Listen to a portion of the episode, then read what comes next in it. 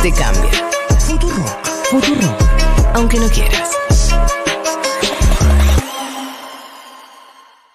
El sorteo de Qatar 2022 envió un mensaje universal con la canción Haya Haya o Unidos Somos Mejores y el presidente de la FIFA fue más directo.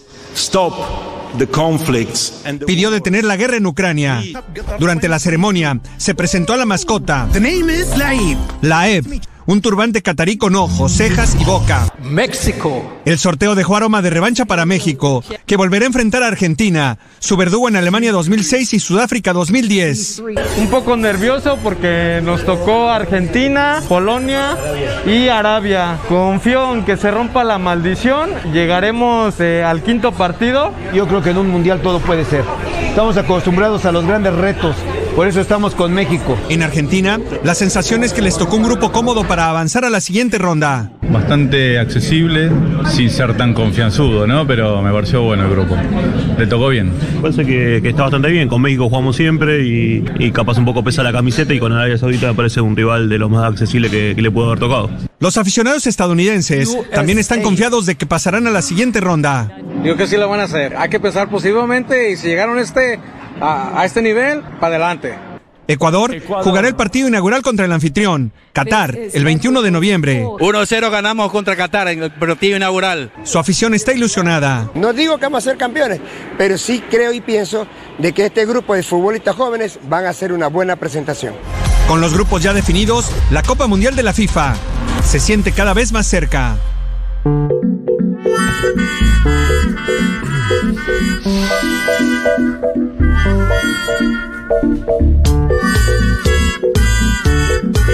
Brasileros, no sabemos que, cómo se tomaron el sorteo. Sí, yo digo que es un grupo un poquito más complicado que el nuestro, el de Brasil. Para mí el de Argentina es de lo más fáciles. Pero con los hermanos latinoamericanos que escuchábamos recién teníamos, ah, repasemos, a mexicanos. eh, Los diciendo- mexicanos dicen un poco nerviosos, está bien. Están un poco nerviosos. Está bien que Le toca nerviosos, Argentina. Claro. Y Polonia. Argentina, Pero Polonia, Polonia, es y- una potencia futbolística, me estoy entrando ahora. Entiendo que tiene un jugador. Un Tiene jugador. Lewandowski, claro, bueno, es uno, pero es Y un una bestia. Lewandowski. Sí, Claro. Es una está bestia. bien, Está bien. O sea, Eh, Polonia es el que va a clasificar segundo eh, en los papeles. Debería clasificar Argentina y Polonia. Ah, me lo puedes arriba que y México. México. afuera, yo lo, lo Sí, México Para. y Arabia Saudí afuera. Para mí. Además voy a decir algo polémico, pero entiendo que Polonia fue como, wow, una- tuvo una muy buena selección en los 70, no sé si, si tienen Ah, el dato. Sí, claro. Y pienso, bueno, digo, en Argentina tanto que ah, siempre vamos a ganar, bueno, si lo situamos en cuando más o menos le fue bien a la Argentina en un mundial, también pasaron algunas décadas. Quiero decir, bajo esa lógica, Sí, bueno, Todo 2014 final. llegamos a la final. Tenemos una final, le. Final. Y a Messi, pero está bien un lo gol que decís. un, gol, un penal. Digo, no confiar. Si existía VAR en el 2014, la selección argentina era campeona del mundo. No me digas eso. Y bueno, Nunca lo había digo. pensado así. Se lo digo. El maldito año donde todo se rompió. Se desmoronó todo. Esa Sí. fue la muerte de Ahí Humberto. Grandona para Ahí mí. está. Siempre lo pienso. Che, Sí, y los horarios bastante bien, ¿no? Uno solo, 7 Ni de la mañana. El primero Siete es a la- las 7 de la mañana, sí señor. Sí. Para, hablemos algunas cosas de la sede. Primero, eh, bueno, Qatar, ¿no? Todos Que los estadios cerca. Sí. entre allí- sí. allí donde Claro, pues Qatar Sí, no, no- no- tiene donde murieron mi- cientos de obreros, Sí. pero todos los estadios Sí. cercas entre sí y podés llegar en subte. El Si tema, Leti, especialista en Medio Oriente, ¿qué te pareció bueno el, Qatar. el loguit- el, ¿cómo se llama? La mascota, que es una especie de fantasmita sin Es un fantasma, cuerpo. es un fantasma. Sí. Tremendo. Sí. Eh, con la túnica eh, esta que, que usan los cataríes y Sí, me gustó, me gustó, de hecho se saludó hasta el Ramadán, que están en Ramadán ahora los musulmanes, Sí. digo, tu- tuvo esa cuota, si se quiere, novedosa, ¿no? De que sea un país eh, ma- mayoritariamente musulmán. Eh, ¿La canción, les gustó la canción? creo que no, No, es de las peores. Te voy a decir, creo que no es de las peores. Yo creo que igual en un par de meses la estamos Y cantando. Gildo me dijo: ¡Eh, la canción de mundial! ¿Qué querés, papá? La canción de mundial son así. No, Claro, no, pero bueno. ayer Sí. Discutimos, grandes. Ayer ver, hubo un bloquecito escuchamos. especial en 1990 con Andy Schimmelman y él nos decía algo que es verdad que siempre hay la canción oficial del mundial y después viene la canción comercial, con lo cual va a haber un tema más que puede estar, así Ah. como Ah. Sudáfrica fue Waka Waka Sí. y, ¿Y cuál fue la otra oficial? más, Waka Waka La teníamos, Waka- chicos, Waka. Waka y, y había otra oficial. Mira, está buena, boludo. Eh, Quiero decir, puede haber un tema más eh, que dé que dé sorpresa. Ah, bien. Esta, esta bien. es la, la oficial. No, esta, pues esta- no, esta es vieja. esta vieja, Esta. Waka Waka. no- Waka Ah, Waka es Claro, esta. Claro, ¿ves? Ponete la versión actual. Que No, además, arrancaba bien igual. la versión nueva de este mundial. Podés decir versión es la canción de ahora. Claro, Sí, y claro. la canción de ahora la estábamos No, escuchando. chicos, lo que estamos escuchando es la, la canción oficial de 2010. Sí. Y después estuvo Waka Waka como Ya canción sé. comercial. Pero poneme de vuelta Ah, la del mundial ok, ahora. La del mundial actual es buena, Sí. mirá, escucha, ponela de vuelta.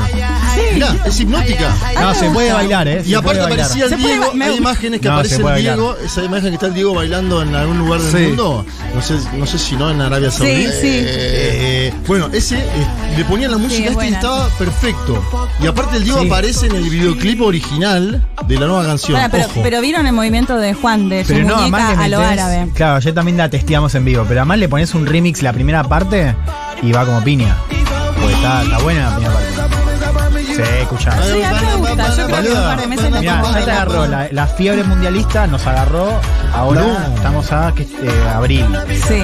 Esto es noviembre, pero Fa, bueno. Qué eh, ganas de que sea noviembre, ¿no? A ver Es- si la eso- cantan esta. Perdón, Juan, no sé si sintieron lo mismo, pero el sorteo era como todo el mundo pendiente del sorteo. No sé si recuerdo otras ocasiones que pase algo Siempre. No, para mí similar. siempre, no, siempre, para mí fue. Iba a los lugares. O sea, todos, Todos estaban con todos ese tema. estaban con el tema del bueno, pará, sorteo. volvamos a, a algo parecido a la política latinoamericana. ¿Quién- ¿Cuántos entraron de nuestros hermanos? Entró eh, México, entró Sí. Ecuador, Uruguay, Uruguay. Brasil, Brasil Argentina, y Argentina. y eh, Perú Claro. tiene serias Claro. posibilidades de ingresar. Ah, todavía Vamos queda una, plaza más. Perú tiene que, claro, tiene que jugar contra eh, o Australia o Arabia Saudí. No, Arabia Saudí está en el otro, contra Australia o me está, bueno, me está faltando. Bueno, pero puede, puede haber seis latinoamericanos o cinco. Sí, señor. Australia y Nueva Zelanda es muy bien, Dieguito, la, la llave que le toca a Perú, el equipo del Tigre Gareca. Fíjate qué cantidad de técnicos argentinos, ¿no? Sí. Bueno, Gareca le fue muy bien en Perú. Sí. de- Debería. Pará, y Gareca el otro día le decíamos. Está, creo que desde el 2015 en Perú pasó como 5 o 6 presidentes. Sí, ya. él está, claro. Él es el Hay presidente. algunas Sí. selecciones que la van a mirar por tele. Más estabilidad ¿no? que presidente de la Italia, que hizo un sacrificio para mí, sacó- salió campeón del mundo y después quedó afuera dos veces consecutivas. Tremendo. Ojo, yo no sé si no te la firmo, pero después es discutible. Eh, y Chile, ¿no? En La selección hermana de Chile, Sí. que mucha Copa América, mucha No, Copa no te América, metas pero con por mundiales. favor. Bueno, y Rusia queda afuera. Por escritorio. Por Sí. otras razones. Sí, sí. ¿Cómo, qué- ¿Cómo estaba esa selección? Futbolísticamente hablando antes de. de- Se, Yo se creo que de estaba caída como la silla tuya. eh, ¿Estaba caída? Sí, ah, sí. mira vos. Bueno. Sí. eh, Y ojo que puede entrar a Ucrania. ¿Todavía puede entrar a Oh, Ucrania? Claro. si entra a ¿Y Ucrania. dónde están no. En, entrenando eso? en un grupo, no sé, quería- buena pregunta. No, en un grupo eh, que es un grupo fácil, que es el de Estados Unidos, Inglaterra, Ajá. que si no es Ucrania podría ser o Gales o Escocia, lo Ojalá cual también ahí podría haber pica con Inglaterra. Ojalá sea Gales o Escocia, porque sabes lo que es con Ucrania dentro del mundial, lo que va a ser las banderas, No, ¿no? Top sí. War, Putin, War Criminal, nada, basta, muchacho. Un poco de Dejémonos fútbol. joder. Vamos a jugar al fútbol, de fulbo, como dice Messi, fulbo.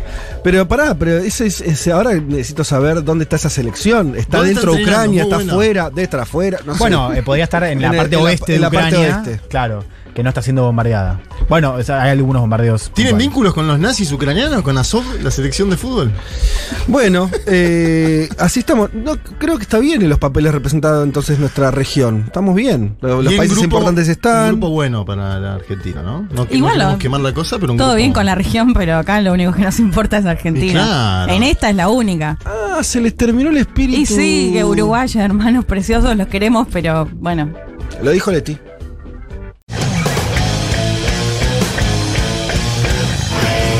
que estamos defendiendo el derecho a ser libre. Uma rígida política de controle da natalidade. I asked one of the top people in China. I'm going to deliver Brexit. Dicen que yo soy el presidente pobre. Pobres son los que quieren más. The International Monetary Fund is also a 信心和决心不会变。Предусмотрены выплаты на первый... Nuestra gran nación, que viva México.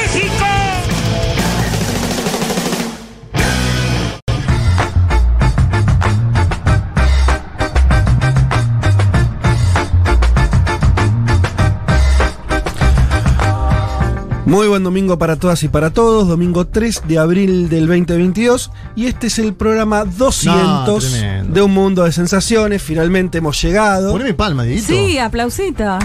Sí, está en huelga está- acá. Sí, ¿qué le pasa? Mirá, mirá. Ah, ¡Ay, qué lindo! Programa Me encantó. 200. Cuatro años y medio al aire, ininterrumpidamente. Wow, un hijo. Cuatro años y medio. Un hijo crecidito ya. Hija. Hay que decirlo. Eh, Un mundo que cambió. Algo, ¿no? Pasaron cosas. ¿no? Sí. pasaron muchas cosas, sobre todo igual pasó la, la- la persistencia de este equipo. Ni la los- pandemia no bajó, amigo. No, No.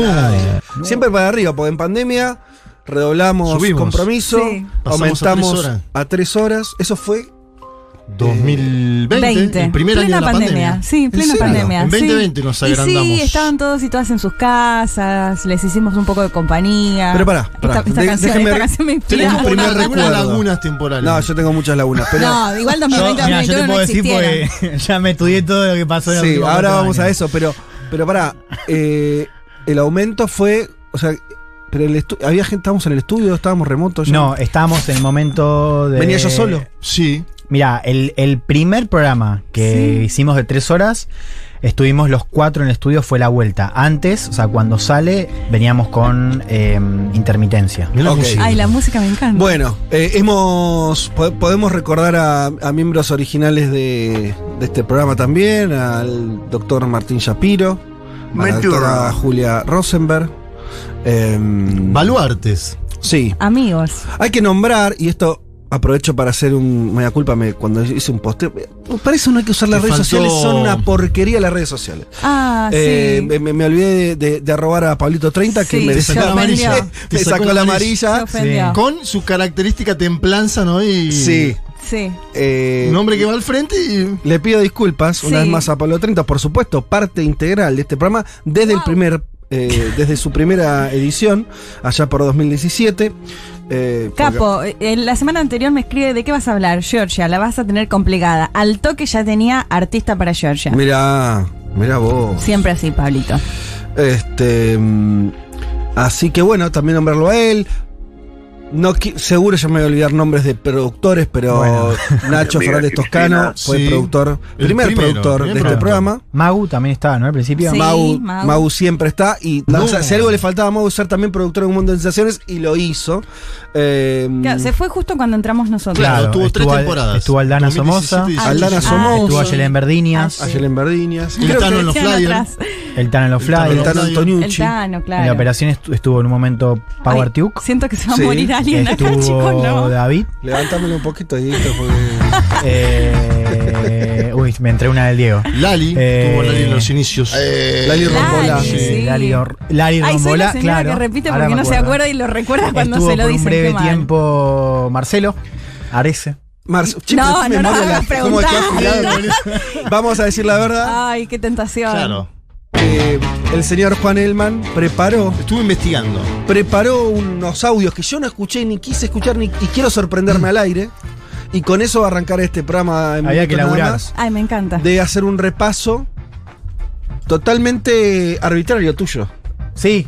Como De Ucrania. momentos, grandes Momentos. Por el principio iba a ser una especie como de eventos, ¿no? Bueno, ¿qué pasó? Sí. Y la verdad que tampoco, a mí aburrido, ¿viste? Bueno, ¿qué pasó? Brexit, eh, protestas. No, no. Eh, Entonces vamos a empezar, si quieren, eh, bueno, primero recordando cómo arrancó el programa. Esto lo No, pueden pero decir pará, pará, no, hacemos la venta ahora Ah, y, y volve- Yo- no, no, no. Ah, genial porque no me hice el mate, quiero relajarme. Ahí, Nati Espósito, que no sé si nombramos, actual productora. Clave de este Eh, programa. Nuestra de Paul. Que también la estuve molestando ayer y gran No- nos dice tranquilos, ahora ya cerramos la, la venta del programa y nos vamos a, a eso, Elman. Se ríe. Pero yo también tengo ganas de, de escucharlo. Yo también, hermoso. Y supongo que los oyentes Y esperemos que los oyentes también, digamos, hubo muchos mensajes en la semana también. Y acá hay mucha gente mandando saludos eh, justamente por, por, por el cumple. Eh, eh, a ver, tengo- leo algunos rápidamente. Maximiliano Perielejo nos felicita. Me levanté exclusivamente a escucharlos a ustedes. Así que espero que no sea todo el programa sobre fútbol. No, No, pero- no. Un poquito meter. Además, jamás Sí. hablamos de fútbol. No, porque Pero bueno, el mundial la- te pone un Este poco año así viene el igual. mundial. Yo en septiembre, octubre, noviembre, muchacho, yo Mm. corto con la elección en Brasil Y listo. Y en noviembre. Eh, no, solo- pará, solo Estados Unidos también tenemos ahí y después. No, no, no, No, no. nada. Cerebro en remojo. Cubran ustedes Estados Unidos. Chao, muchacho. Nos saludan desde Santa Fe diciéndonos que eh, soy Maxi, dice felices 200 programas, los escucho todos los domingos, hace dos años en el laburo. ¿eh? Trabaja los domingos, son parte de mi jornada laboral y mis domingos hay muchas emisiones de alta gama, como la entrevista al expresidente de Ecuador, recuerda Sí, claro. eh, a, a Rafael. Este, Correa, la cobertura de Boric, la columna de Leti. Bueno, él, él recuerda sus, sus cosas. la columna de Leti de. Yugoslavia, recuerda particularmente Maxi, y más. Por, muchísimos Maxi. programas desde Santa Fe. Nos saluda acá el amigo, también lo hace este Mariano Ariel Almeida. Bueno, muchísimos eh, saludos que iremos eh, ahí leyendo. Jessica también nos saluda. En fin, bueno. Pero terminemos de hacer rápidamente la, la venta de, de temas porque tenemos, además de. No, no, no va a ser un autoelogio esto permanente, sino que vamos a estar también hablando de varias cuestiones. Em, ¿Por dónde arrancamos? Vamos, quedémonos en América Latina. Juanma, vos tenés una especie de, de popurrí temático. Tirá los títulos si querés y. Título, señor, se votó en Uruguay. Ganó la calle, pero festejó el Frente Amplio. Vamos a ver qué Lindo. pasó ahí. Eh, Lula habló sobre los precios en Brasil. Algo interesante pasó esta semana. Hay una, hay una suba de precios y de inflación en toda América Latina. Está costando eh, ¿no? Eh, ir a comprar. Lula habló de eso, interesante, y también habló de la bandera brasilera. Traje eso. Moro afuera de la contienda presidencial en Brasil. Mirá. Ah, mira. Cumpleaños del MAS en Bolivia. Sí, Moro se bajó a la candidatura a diputado, lo voy a contar brevemente. Cumpleaños del MAS en Bolivia. Hay unidad entre Evo y Arce, pero un tercero en discordia, David Choquehuanca. Eh, y el último título es Castillo evitó la vacancia en Perú. Sí, el gran claro, Peter Castell. zafó de vuelta. Zafó nuevamente. Hay una foto de, de Castillo con una guillotina de dos que está siempre a punto de que lo están por cortar y zafa, zafa. Quieren bajarme y no saben cómo hacer, decía Pablito Mm. Lescana. Y puede cantarla bien Peter Castillo. Lindo, la coyuntura peruana se sigue moviendo. Em, Leti, vamos con lo tuyo. Em, hoy creo que bueno, siempre son interesantes. Sí. La de hoy me, me- me resulta muy atractiva porque es un tema del que se habla mucho, pero se sabe muy poquito. Va a ser una columna un poco peda- voy a intentar que sea un poco pedagógica porque es media- medio complejo el tema del que vamos a hablar, pero básicamente es armas eh, de destrucción masiva, diferenciar, ¿no? Escuchamos mucho en estos días hablar de armas químicas, armas biológicas, armas nucleares, así que la idea es un poco contar, sobre todo, cuál es cada una, una parte técnica que quizás es un poco más complicada, pero contar también en qué situaciones se usaron eh, para, bueno, entender un poco de por qué son una, claramente una amenaza en este momento. ¿Quiénes la tienen? Sobre todo. Ay, que me encanta Dieguito. Che, bueno, y espectacular. Y vamos, y, y último tema, que va a ser importante y cada tanto. me confundí con el eh, avioncito. ¿Dónde vamos? cada tanto nos damos este lujo y ahora que, que la situación epidemiológica lo permite más, va a estar en nuestros estudios eh, la abogada y diputada de Revolución Democrática por el Distrito 9, sí, es una, una diputada del Congreso chileno, estamos hablando de la dirigente Maite Orsini, eh, joven 34, diputada, ¿no? 34 34 años, que además tiene un personaje muy interesante, tiene un- un- una trayectoria también ligada a los medios, es actriz, Sí, claro. en fin. Eh, pero es de las tantas que se incorporó a la política, así como medio, ¿no? Eh, de una forma intempestiva. Sí. En los papeles vos ves del Frente Amplio, ¿no? Claro. Un poco una incorporación reciente, si querés. Vos ves su biografía y decís, bueno, no, por ahí es alguien que va a hacer carrera como de la televisión. ¿no? Bueno, Jugaba al fútbol también en su momento, Maite. Sí. Era arquera, si Sí. no. Bueno, es de las. Este... Esta semana, aparte, Boric profesionalizó el fútbol femenino. Ah, mira, no, que sabías, ¿en serio? Sí, señor, Ah, lo hizo bueno. él mismo. Che, eh, bueno, vamos a estar hablando mano a mano con ella acá en los estudios de Futurock. Eh, en estos días está viniendo el propio presidente Boris a la Hoy, mañana mismo. hoy, ah, hoy. esta noche Bueno, Ah, llega. hoy llega. Llega hoy. Esta noche, Bueno. Y mañana va a estar con Alberto Fernández. Bien, eh, entonces vamos a poder preguntarle cómo, cómo va este nuevo gobierno en virtud de ser alguien de la generación de Boric y de los demás este, eh, compañeros de militancia de, que, que están asumiendo funciones por primera vez. Y entonces Claro, me parece del partido de Giorgio Jackson, ¿no? Claro, también figura central del Central, gobierno, claro. lo que sería una especie de jefe de gabinete, ¿no? De, de Chile. Eh, así que va a ser una conversación, entiendo yo, interesante para tener y para conocer un personaje que por ahí en Argentina, en Chile es muy conocida ella, en Argentina creo que muy poco. Eh, así que. Por ahí un poquito ahora a partir de algo que, que se publicó en algún medio, pero. ¿Qué cosa? No, un, un vínculo, pero conocida en algunos Ajá. medios de comunicación eh, del espectáculo, te diría, no de la política. Por eso, por eso, porque tiene su, su- su carrera previa va, va por ese lado. Pero bueno, ya es eh, diputada y, y bueno, y ahora tiene una función política eh, muy relevante. Así que con eso cerraremos el programa de hoy. Antes de arrancar con todas estas cuestiones y que Juan Elman nos haga un viaje inmersivo al pasado, a la historia de un mundo de sensaciones en su emisión número 200, eh, vamos a escuchar eh, a Lila Downs, si les parece bien, haciendo La Bamba, clásico.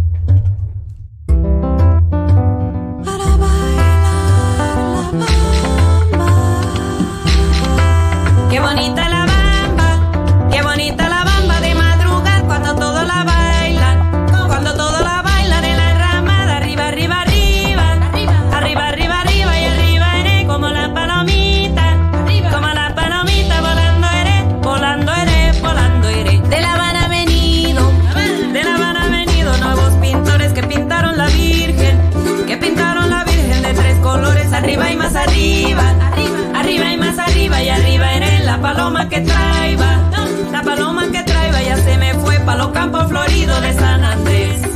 Un mundo, un mundo de sensaciones. Vázquez, Carg, Martínez, Elman. Información justo antes de la invasión zombie.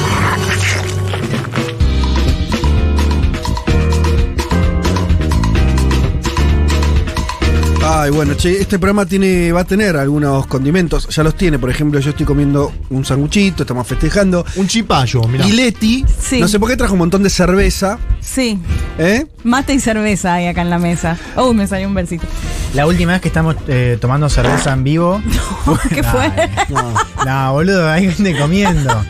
La última vez que tomamos cerveza en vivo fue con nada menos que García Linera. Digo, para empezar ya a recordar. Cierto. Oh, es que ahí pasó algo, eh, ya que estamos, Pasaron lo podemos blanquear. cosas. Que yo me había tomado tres pintas, boludo, en No. un momento. ¿Y qué te Es pasó? verdad. Claro, lo que pasaba era que a aflojar la nos lengua, entregaban Juan. pintas. ¿Qué te Sí. pasó? Y claro, había que tomarlas rápido. Ustedes las tomaban lento. Y si las tomaban. Yo jamás tomo No, lento. boludo, pero las tenías que tomar rápido eso, ¿eh? porque si no se te calentaba. Claro. Y Entonces, tomaste Se te calentó el Se te pico. calentó el boludo, pico, Se te calentó el pico. Le decía a Leti, le decía, tengo que ir a mear porque no necesito. Vos estás bajarme". hablando de cuando hicimos el, el- el Claro. programa en Sí. De Niro, en la terraza de Niro. Claro, ya Había estaba- oyentes. Viste como estás ya en una que ya arrancás como se te patina un poco la, la voz, pero además Sí. ya estás como un poco más impetuoso, ¿viste? Y está- era como, y Álvaro estaba todo impoluto ahí, como no había Sí. tomado nada. Ahí te conocimos más en profundidad, empezaste Eh, a hablar claro. bastante. Pero esa fue la última vez que se tomó cerveza en vivo. Bueno, mira, arrancamos de una voz. Sí, eh, sí, sí, un sí. mundo de sensaciones en el recuerdo. Esto lo preparó Juan Elman. Esto es Así como un homenaje de, de ba- de bar mitzvah o fiesta de 15. Sí, lo conducís vos. Ojalá Bien. que los oyentes, que bueno, hay una cantidad de mensajes. Les Audios, agradecemos un audios. Si hay audios también. Sí, más lindo. También, Y seguramente, de audio- audios recordando ahí. un gran momento. Claro, quiero decir algo de fan, como eh, y creo que a Leti le pasa lo mismo, ¿no? Que es como un programa que uno empezó a escuchar, digo, como, Claro. como periodista y como fan de internacionales, como oyente, ¿no? Y también esto de poder sumarse después, ¿no? De los dos años o año y pico, como parte del equipo, es como un lujo extraordinario, ¿no? Es un programa que uno recordaba, yo hay cosas que recordaba Sos como De haberlo como escuchado. oyente, boludo, Ay, claro. Es como el Dieguito. Varela de Un Mundo de Sensaciones. Viste que era fan de Divididos y un día le dicen, vení pibe, vení a tocar la batería. Y hace 20 años que está El tocando. sueño, el sueño Claro, del pibe, claro. claro. Bueno, un programa que arranca con el referéndum por la independencia de Cataluña, un referéndum Uh, ¿te fallido. acordás? Sí. El primero de octubre, si no me equivoco. El mismo La- que empezamos. sí, claro, señor. uno, eh, un referéndum que no fue. ¿no? Eh, y un año que termina, estaba viendo con, teníamos ahí tema Cataluña, tema Brexit, eh, estaba el tema Arabia Saudita, me acuerdo que Yapi había hablado mucho sobre ¿Qué pasa en cómo Bin? Salman, Ah, el claro. heredero, empieza a... Ah, el príncipe que Claro. empieza a ocupar poder, sí. Claro, bueno, después tenemos eh, 2018, un año marcado eh, por elecciones en Estados Unidos, por el movimiento Me Too también, que fue un tema que se abordó acá. Bueno, también eh, en un momento estaba Martín y donde estaban, eh, estaba Julia Rosenberg. Y por las elecciones en Brasil. Sí, ¿no? claro. Por, la, por Brasil, por la actuación de Lula. La detención de Claro, Lula la la- detención de Lula por un lado y la eh, llegada de Bolsonaro al poder. eh, y que están ligadas, ¿no? Efectivamente. Y bueno, empecemos a recordar, si quieren, cómo ver. presentabas Uy, vos ¿cómo esta noticia de Bolsonaro, presidente de Brasil. Ganó Bolsonaro. Esa es la realidad política que tiene el país a partir del primero de enero, del 2 de enero, el primero es feriado y también eh, tendrán Sí, sí, pero se gobierno. asume, asume el primero. la ceremonia, claro. Y el 2 arranca a tomar decisiones, el 2 de enero, el nuevo presidente eh, Jair Mesías Bolsonaro, como lo llamás vos, Juanma. Ese dato ya está. El tema es seguir pensando por qué ganó. Para mí esa pregunta, ¿por qué ganó Bolsonaro? tenemos que a los que nos interesan estos temas es la- una pregunta que nos va a acompañar durante un tiempo largo, porque además es una pregunta que tiene que ver eh, por qué ganan, están ganando gobiernos de derecha en la región o en otros países del mundo, qué tipo de derecha es la que está ganando y demás. Bolsonaro, el bolsonarismo es anterior a Bolsonaro. La verdad que Bolsonaro yo no le, no le daría tanto crédito en muchos sentidos.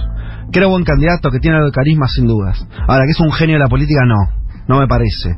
Que sea alguien que eh, viene construyendo eh, desde hace 20 años su... Mentira. El tipo, su destino era marginalidad política. Vos leías notas, estoy leyendo notas de hace 5 meses, chicos, y todos le dan, dicen habla del techo, no hay forma, ¿no? Un tipo que eh, no, no tiene nada para presentar como de, de su propia cosecha parlamentaria, por más que fue diputado más de dos décadas, etcétera, etcétera. No está ahí el mérito. No. Sí me parece que hay un bolsonarismo que se fue construyendo. Sí. ¿Dónde pongo yo el punto de arranque de eso? Siempre voy para atr- más para atrás, ¿no? Pero como hitos. Yo pondría dos hitos. Si el tercer hito es la candidatura y la, la victoria de Bolsonaro, el segundo, yendo para atrás, es em, el impeachment a Dilma, ¿sí? Como hito donde se empieza a desacomodar el sistema político, donde los bolsonaros empiezan a tener un juego. Bueno, bien, ¿eh? Envejeció bien Bueno, el audio. ¿No? Podría ser peor. Podría ser mucho peor, ¿viste? No sé, Podría ahora ser. se va a venir toda la ultraderecha. Bueno, es verdad que hubo, fue un momentum, ¿no? De. Pero no la Bolsonaro. rompió el tipo como presi- o sea, un poco lo que ahí, o sea, el, el bolsonarismo podemos decir que existe, o, o esa expresión. No tenés a alguien, que- bueno, de hecho, hoy las encuestas le dan muy mal. Pero más allá de las encuestas, ¿no? Es una Mal, pero gestión no tan de mal como hace cinco meses. Claro. Yo me elegí este audio también porque, digo, más allá de la noticia, creo que hay algo de la forma, ¿no? Esto de pensar, porque no porque vos en ese audio es más largo, por supuesto. Vos te indignabas un poco en un programa de Pablo Iglesias y Monedero, que tenían esta cosa medio como de. de más que nada indignarse y enojarse y no poder quizás pensar que había detrás, ¿no? Y me parece que eso marcó un poco eh, el clima de esta mesa ante noticias de ese calibre en todos estos años, ¿no? Después tenemos 2019, que es un año muy cargado. 2019 es el año donde todo se empieza a acelerar. ¿Vieron esos momentos que fue antes de la pandemia? Decías, che, están pasando un montón de cosas. ¿Qué onda? O sea, un Recordame, porque yo ya tengo una. un año que arranca, no me fíjense acuerdo cómo nada. arranca. Me decís, Fíjense cómo 2019, ¿qué arranca. pasó? Arranca con te Guaidó. preguntar, lo veía en tu cara, como no el sé, 2019 ¿qué arranca, antes de que este programa, porque están en vacaciones, arranca Sí. con la autoproclamación de Juan Guaidó como Sí. presidente de Venezuela. Es más, Claro. estábamos en Bariloche. En Bariloche juntos. estábamos Claro, como todos Juanma. juntos, sí. Me acuerdo, sí. Mirá que- bueno, bueno, Sí, ahí sí. Eh, arranca eh, la, este drama de los dos presidentes en, Sí. en Venezuela. Un año marcado por protestas. ¿no? Ahí ya entramos en la segunda mitad del año, pero inclusive desde, desde el inicio tenemos Hong Kong, tenemos Sudán y un capítulo muy particular en América Latina. Estallido en Perú, Mm. el primero ¿no? de estos últimos años. Estallido en Ecuador, ¿no? Claro. Esa protesta que le marca la cancha a Lenín Moreno y que es quizás el principio del fin del experimento Lenín Moreno. Claro, sobre todo protagonizado por el movimiento indígena. Sí, pero muchos detenidos, presos políticos. Protesta en Colombia. Y un estallido vital, clave para el futuro de Chile. Es el estallido que cambia Sí. el futuro de Chile, que es en octubre, ¿no? El 18 Claro. de octubre en Chile, que también lo han analizado acá. eh, y que inclusive la entrevista que tenemos hoy no se explica, digamos, Total. ¿no? Y, Sin estallido- eso. y un capítulo de protestas muy particular en Bolivia, ¿no? Un escenario que arranca también con Mm. protestas en el marco de la elección y que termina con un golpe de Estado, ¿no? Y quiero que escuchemos cómo habría un programa especial de Un Mundo de Sensaciones, porque era una mesa de vida, Juan y, Jul y Julieta, casi, eh, y Julia eh, en la mesa y Martín Shapiro y Fede Vázquez en La Paz. Así habría Juan Manuel Carr el programa después del golpe. Si este fuera un programa normal de un mundo de sensaciones, en esta introducción tendríamos que estar hablando en tono jocoso de cómo hubo un acuerdo para formar gobierno en España, después de varios meses en los cuales Pedro Sánchez y Pablo Iglesias no se podían ni ver. O podríamos hablar en tono optimista de la primera semana que cumplió fuera de la cárcel el expresidente brasileño Luis Ignacio Lula da Silva, que se quiere casar con su nueva pareja, que disfruta de su libertad, que acaba de subir una fotografía en el mar.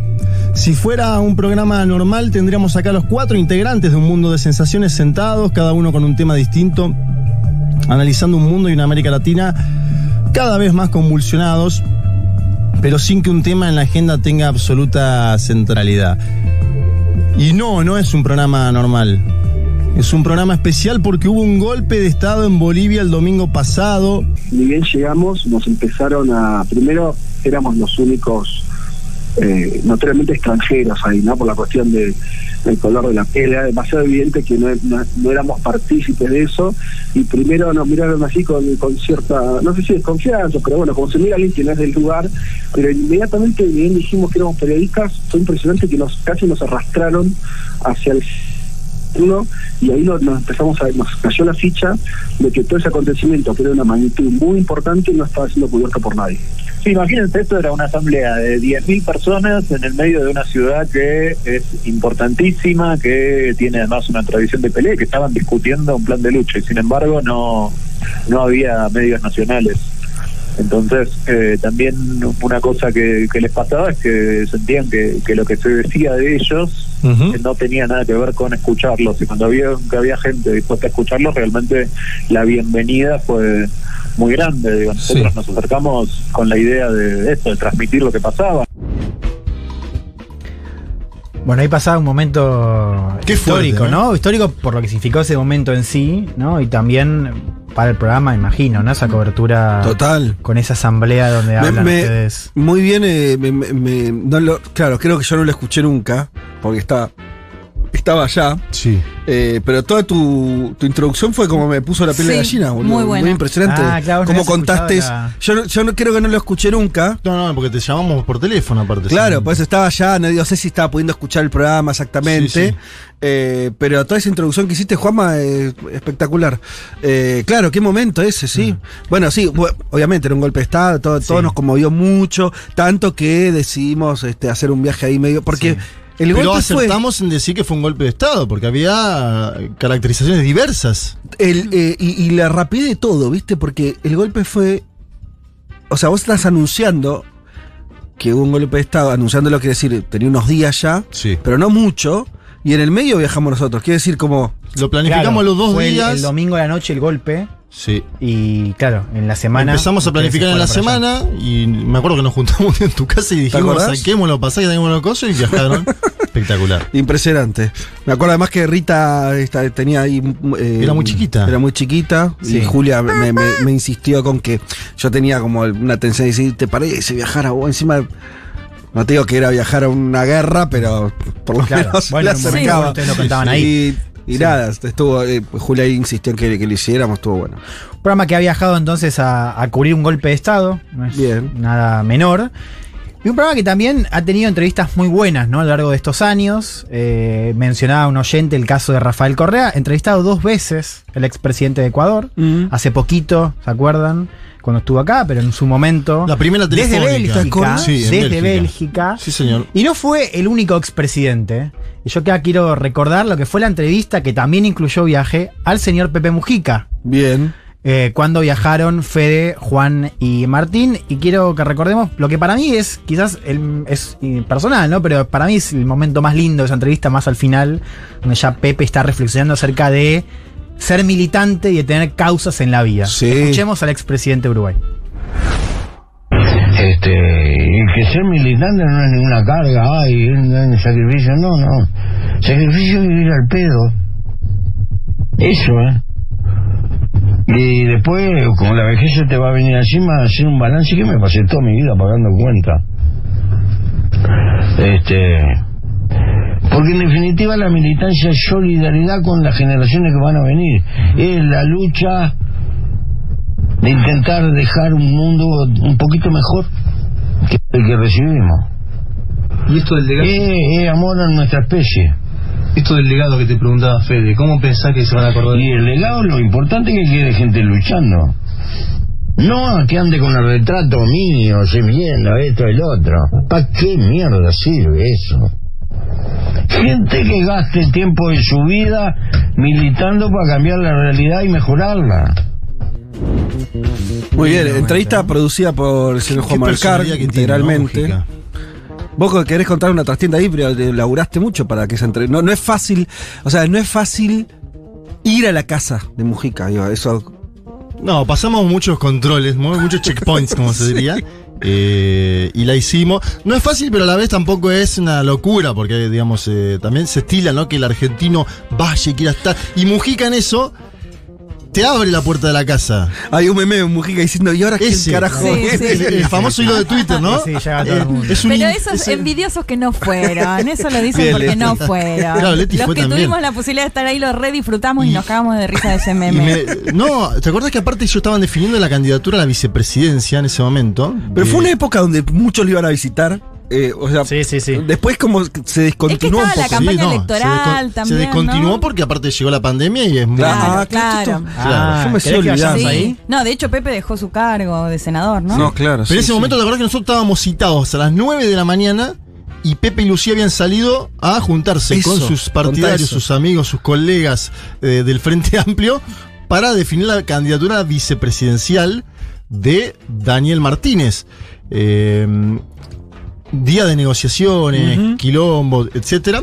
Y es más, llegaron medio calientes con la decisión que había tomado el Frente Amplio. Ah, Eh, y me acuerdo que ella se puso a cocinar unas pastas. sí, estaba cocinando Topolansky. Y ahí estaba Pepe al costadito. Es una casa muy chiquita la que tienen.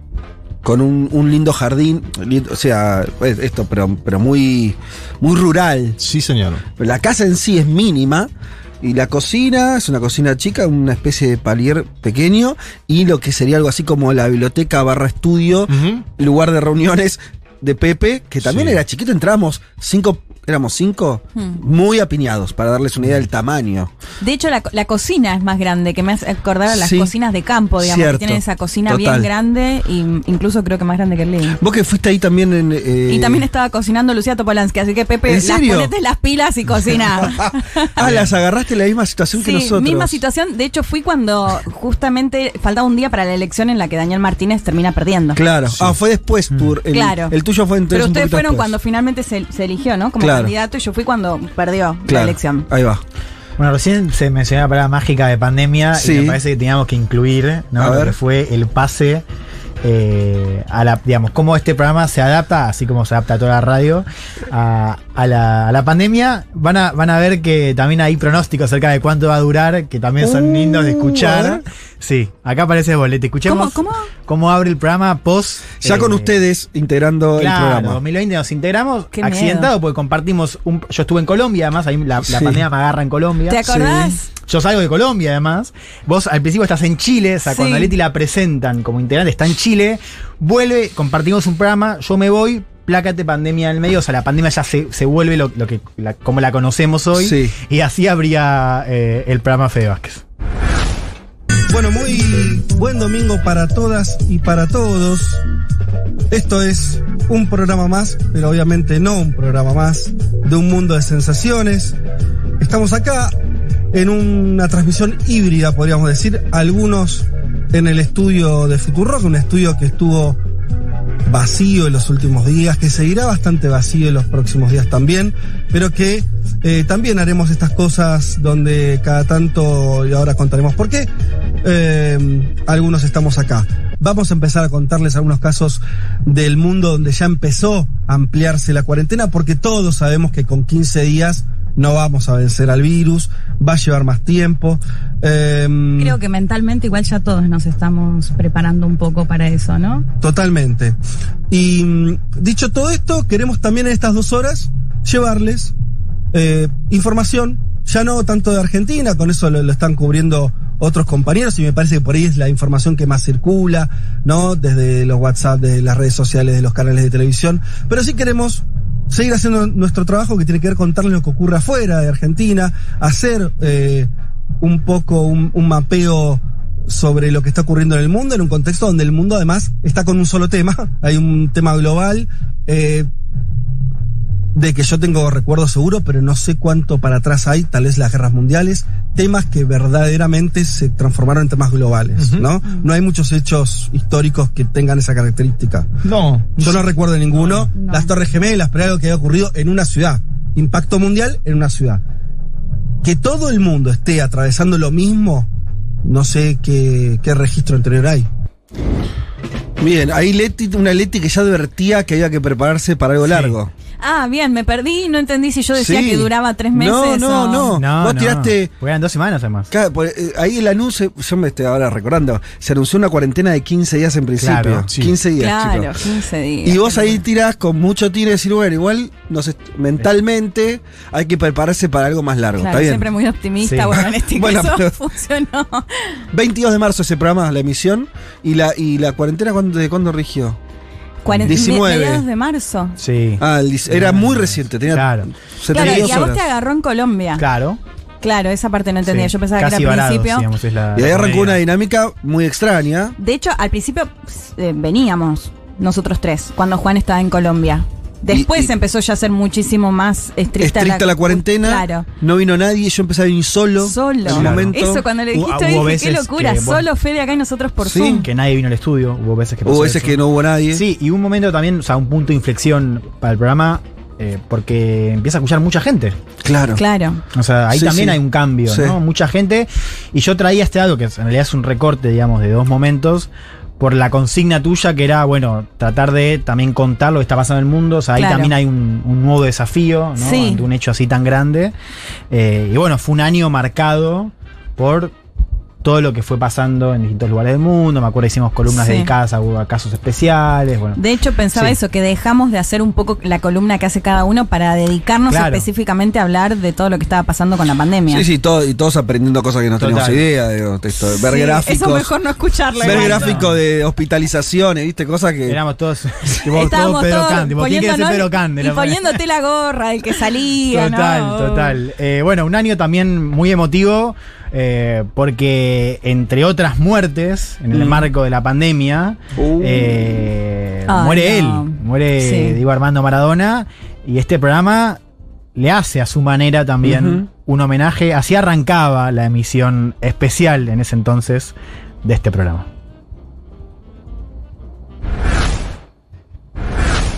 Sur informa conmoción mundial. Diego Armando Maradona, el mejor futbolista de todos los tiempos, falleció este miércoles 25 de noviembre a sus 60 años de edad tras haber sufrido un paro cardiorrespiratorio. Um dos maiores jogadores de futebol da história, Diego Armando Maradona morreu nesta quarta-feira, dia 25 de novembro, após sofrer uma parada cardíaca. Diego Maradona, the Argentinian, died of a heart attack at the age of 60.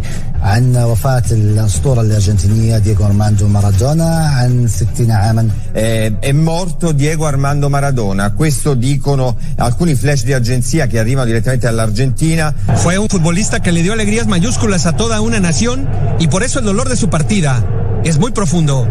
Vamos a hacer un programa vinculado a la política internacional y vamos a hablar de Maradona, porque eh, Maradona es obvio, tenía una faceta, es un, un tipo eh, que se arrojó al mundo y fue, estuvo en muchísimos lugares y no estuvo solamente eh, jugando al fútbol o ejerciendo su profesionalismo deportivo, sino que estuvo involucrado en un montón de cuestiones, en causas políticas, sociales, eh, sindicales, etcétera, etcétera.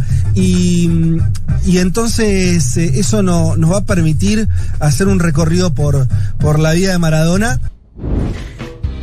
Lindo programa ese salió. No sé si se acuerdan, salió sí, redondo. qué Me manera de llorar esa semana, Sí, por sí, favor. duro, duro. Durísimo. América Latina, el viaje a Cuba, Leti que toma Medio Palestina. Totalmente. ¿No? Lo- los- Eh, todo el, el Maradona de, de las relaciones internacionales que Sí, lo rehabía al final. faceta, bueno, digo, un montón de, total, de había- política había internacional. era como que encontrabas todo el tiempo, ¿no? Ah. Digo, para que- marcar, vuelvo con este, con este hosteo, ¿no? Eh, Accidental. El, también un programa que se fue adaptando, ¿no? A lo que iba pasando este año y aportando también desde su lugar, ¿no? Eh, esta cobertura, un momento que fue. Qué año ¿recuerdan? nefasto el 2020. Eh, Qué un año nefasto. me un encanta año- esto, un año ¿eh? Es nefasto. como cuando te pones a mirar Un fotos que año no veías hace un nefasto, montón. Total. Un año nefasto, es cierto. Pero en el cual también hubieron pequeñas alegrías para mucha gente y también nuestra, nuestra oyentada que aprovechó también este programa. Ajá. ¿Para Nada qué? menos que para armar, gestionar un casamiento, una vida compartida. Oh, ¿Se acuerdan? Eso fue el 2020. Ese fue el Sí, 2020. claro. Escuchemos algo que fue inédito también en este programa, que, es Increíble. que una persona usó, nos usó como medium para pedirle casamiento a su a su marido ya, porque ya se Hoy es Sí, viviendo en Estados Unidos ahora. Lo escuchamos. En principio vamos a escuchar. Sí, dale. Tenemos algunos mensajes más de oyentes que queremos pasar. Eh, a ver, qué bueno. Hola equipo de Un Mundo, soy Caro Sinkowski de Almagro y hoy especialmente quiero agradecerles por dejarme mandarle un mensaje especial a Ezequiel que hace ocho años hizo un aterrizaje de emergencia en mi corazón. Por eso, ese quiero hacerte una pregunta muy importante. ¿Te querés casar conmigo? Ah, no, no, esto está pasando. pará, pará, pará. Pero pará, pará, pará. Pero le pidió casamiento a su novio. Usted escuchó bien, Vázquez. Tenemos el audio de Ezequiel. Bueno, pongámoslo, ya está. Pongámoslo. Hola, un mundo, soy Ezequiel y bueno, todavía estoy un poco sorprendido por esta propuesta de Caro, pero no quería dejarlos con el suspenso y No. quería contarles que, que por supuesto ¿Qué? que sí, que la acepto y que, que la amo mucho. ¡Vamos, Este, y- vamos! No, no se puede creer. Me volví a emocio- a emocionar No como en ese creer. momento. Sí. No, El no, qué se lo el qué es de necesitamos, Vázquez, ¿eh? sí, porque a mí me lo necesitamos atribuyeron en. Crónica Anunciada. Para El qué de, que haber- es de Vázquez. Es, muy- es, es rarísimo ese que, boludo. ¿qué? sí, no se lo- o sea, es raro. A ver, lo hago de vuelta. Sí, a ver. ¿Qué? Sí, claro, ahí está el bar. Muy bien el bar, identifica. Eh, Eh, bueno, pero no, pero pará, che, el, el- el hecho es, bastante insólito, sobre todo más porque si nosotros hiciéramos otro tipo de programa, Sí. sí. ponele, quiere decir un programa más basado en una Claro. conversación, en, en- en, no sé, Sí. cuestiones cotidianas, eh, no sé. Pero ¿Puedo- puedo encontrar- Conversaciones con oyentes, ¿no? Hay Claro. uno de Bimbo, ¿no? El- Total. Este es un Total. programa que ha dialogado mucho con oyentes y Sí. que ha tenido lujo también, vamos a decirlo, nos saludó hace poco Seba de la República Islámica de Irán, están Sí, los compañeros genio, de Seba Oslo, vino acá al estudio. de Oaxaca, hace un programa global también por su audiencia y tenemos oyentes Sí.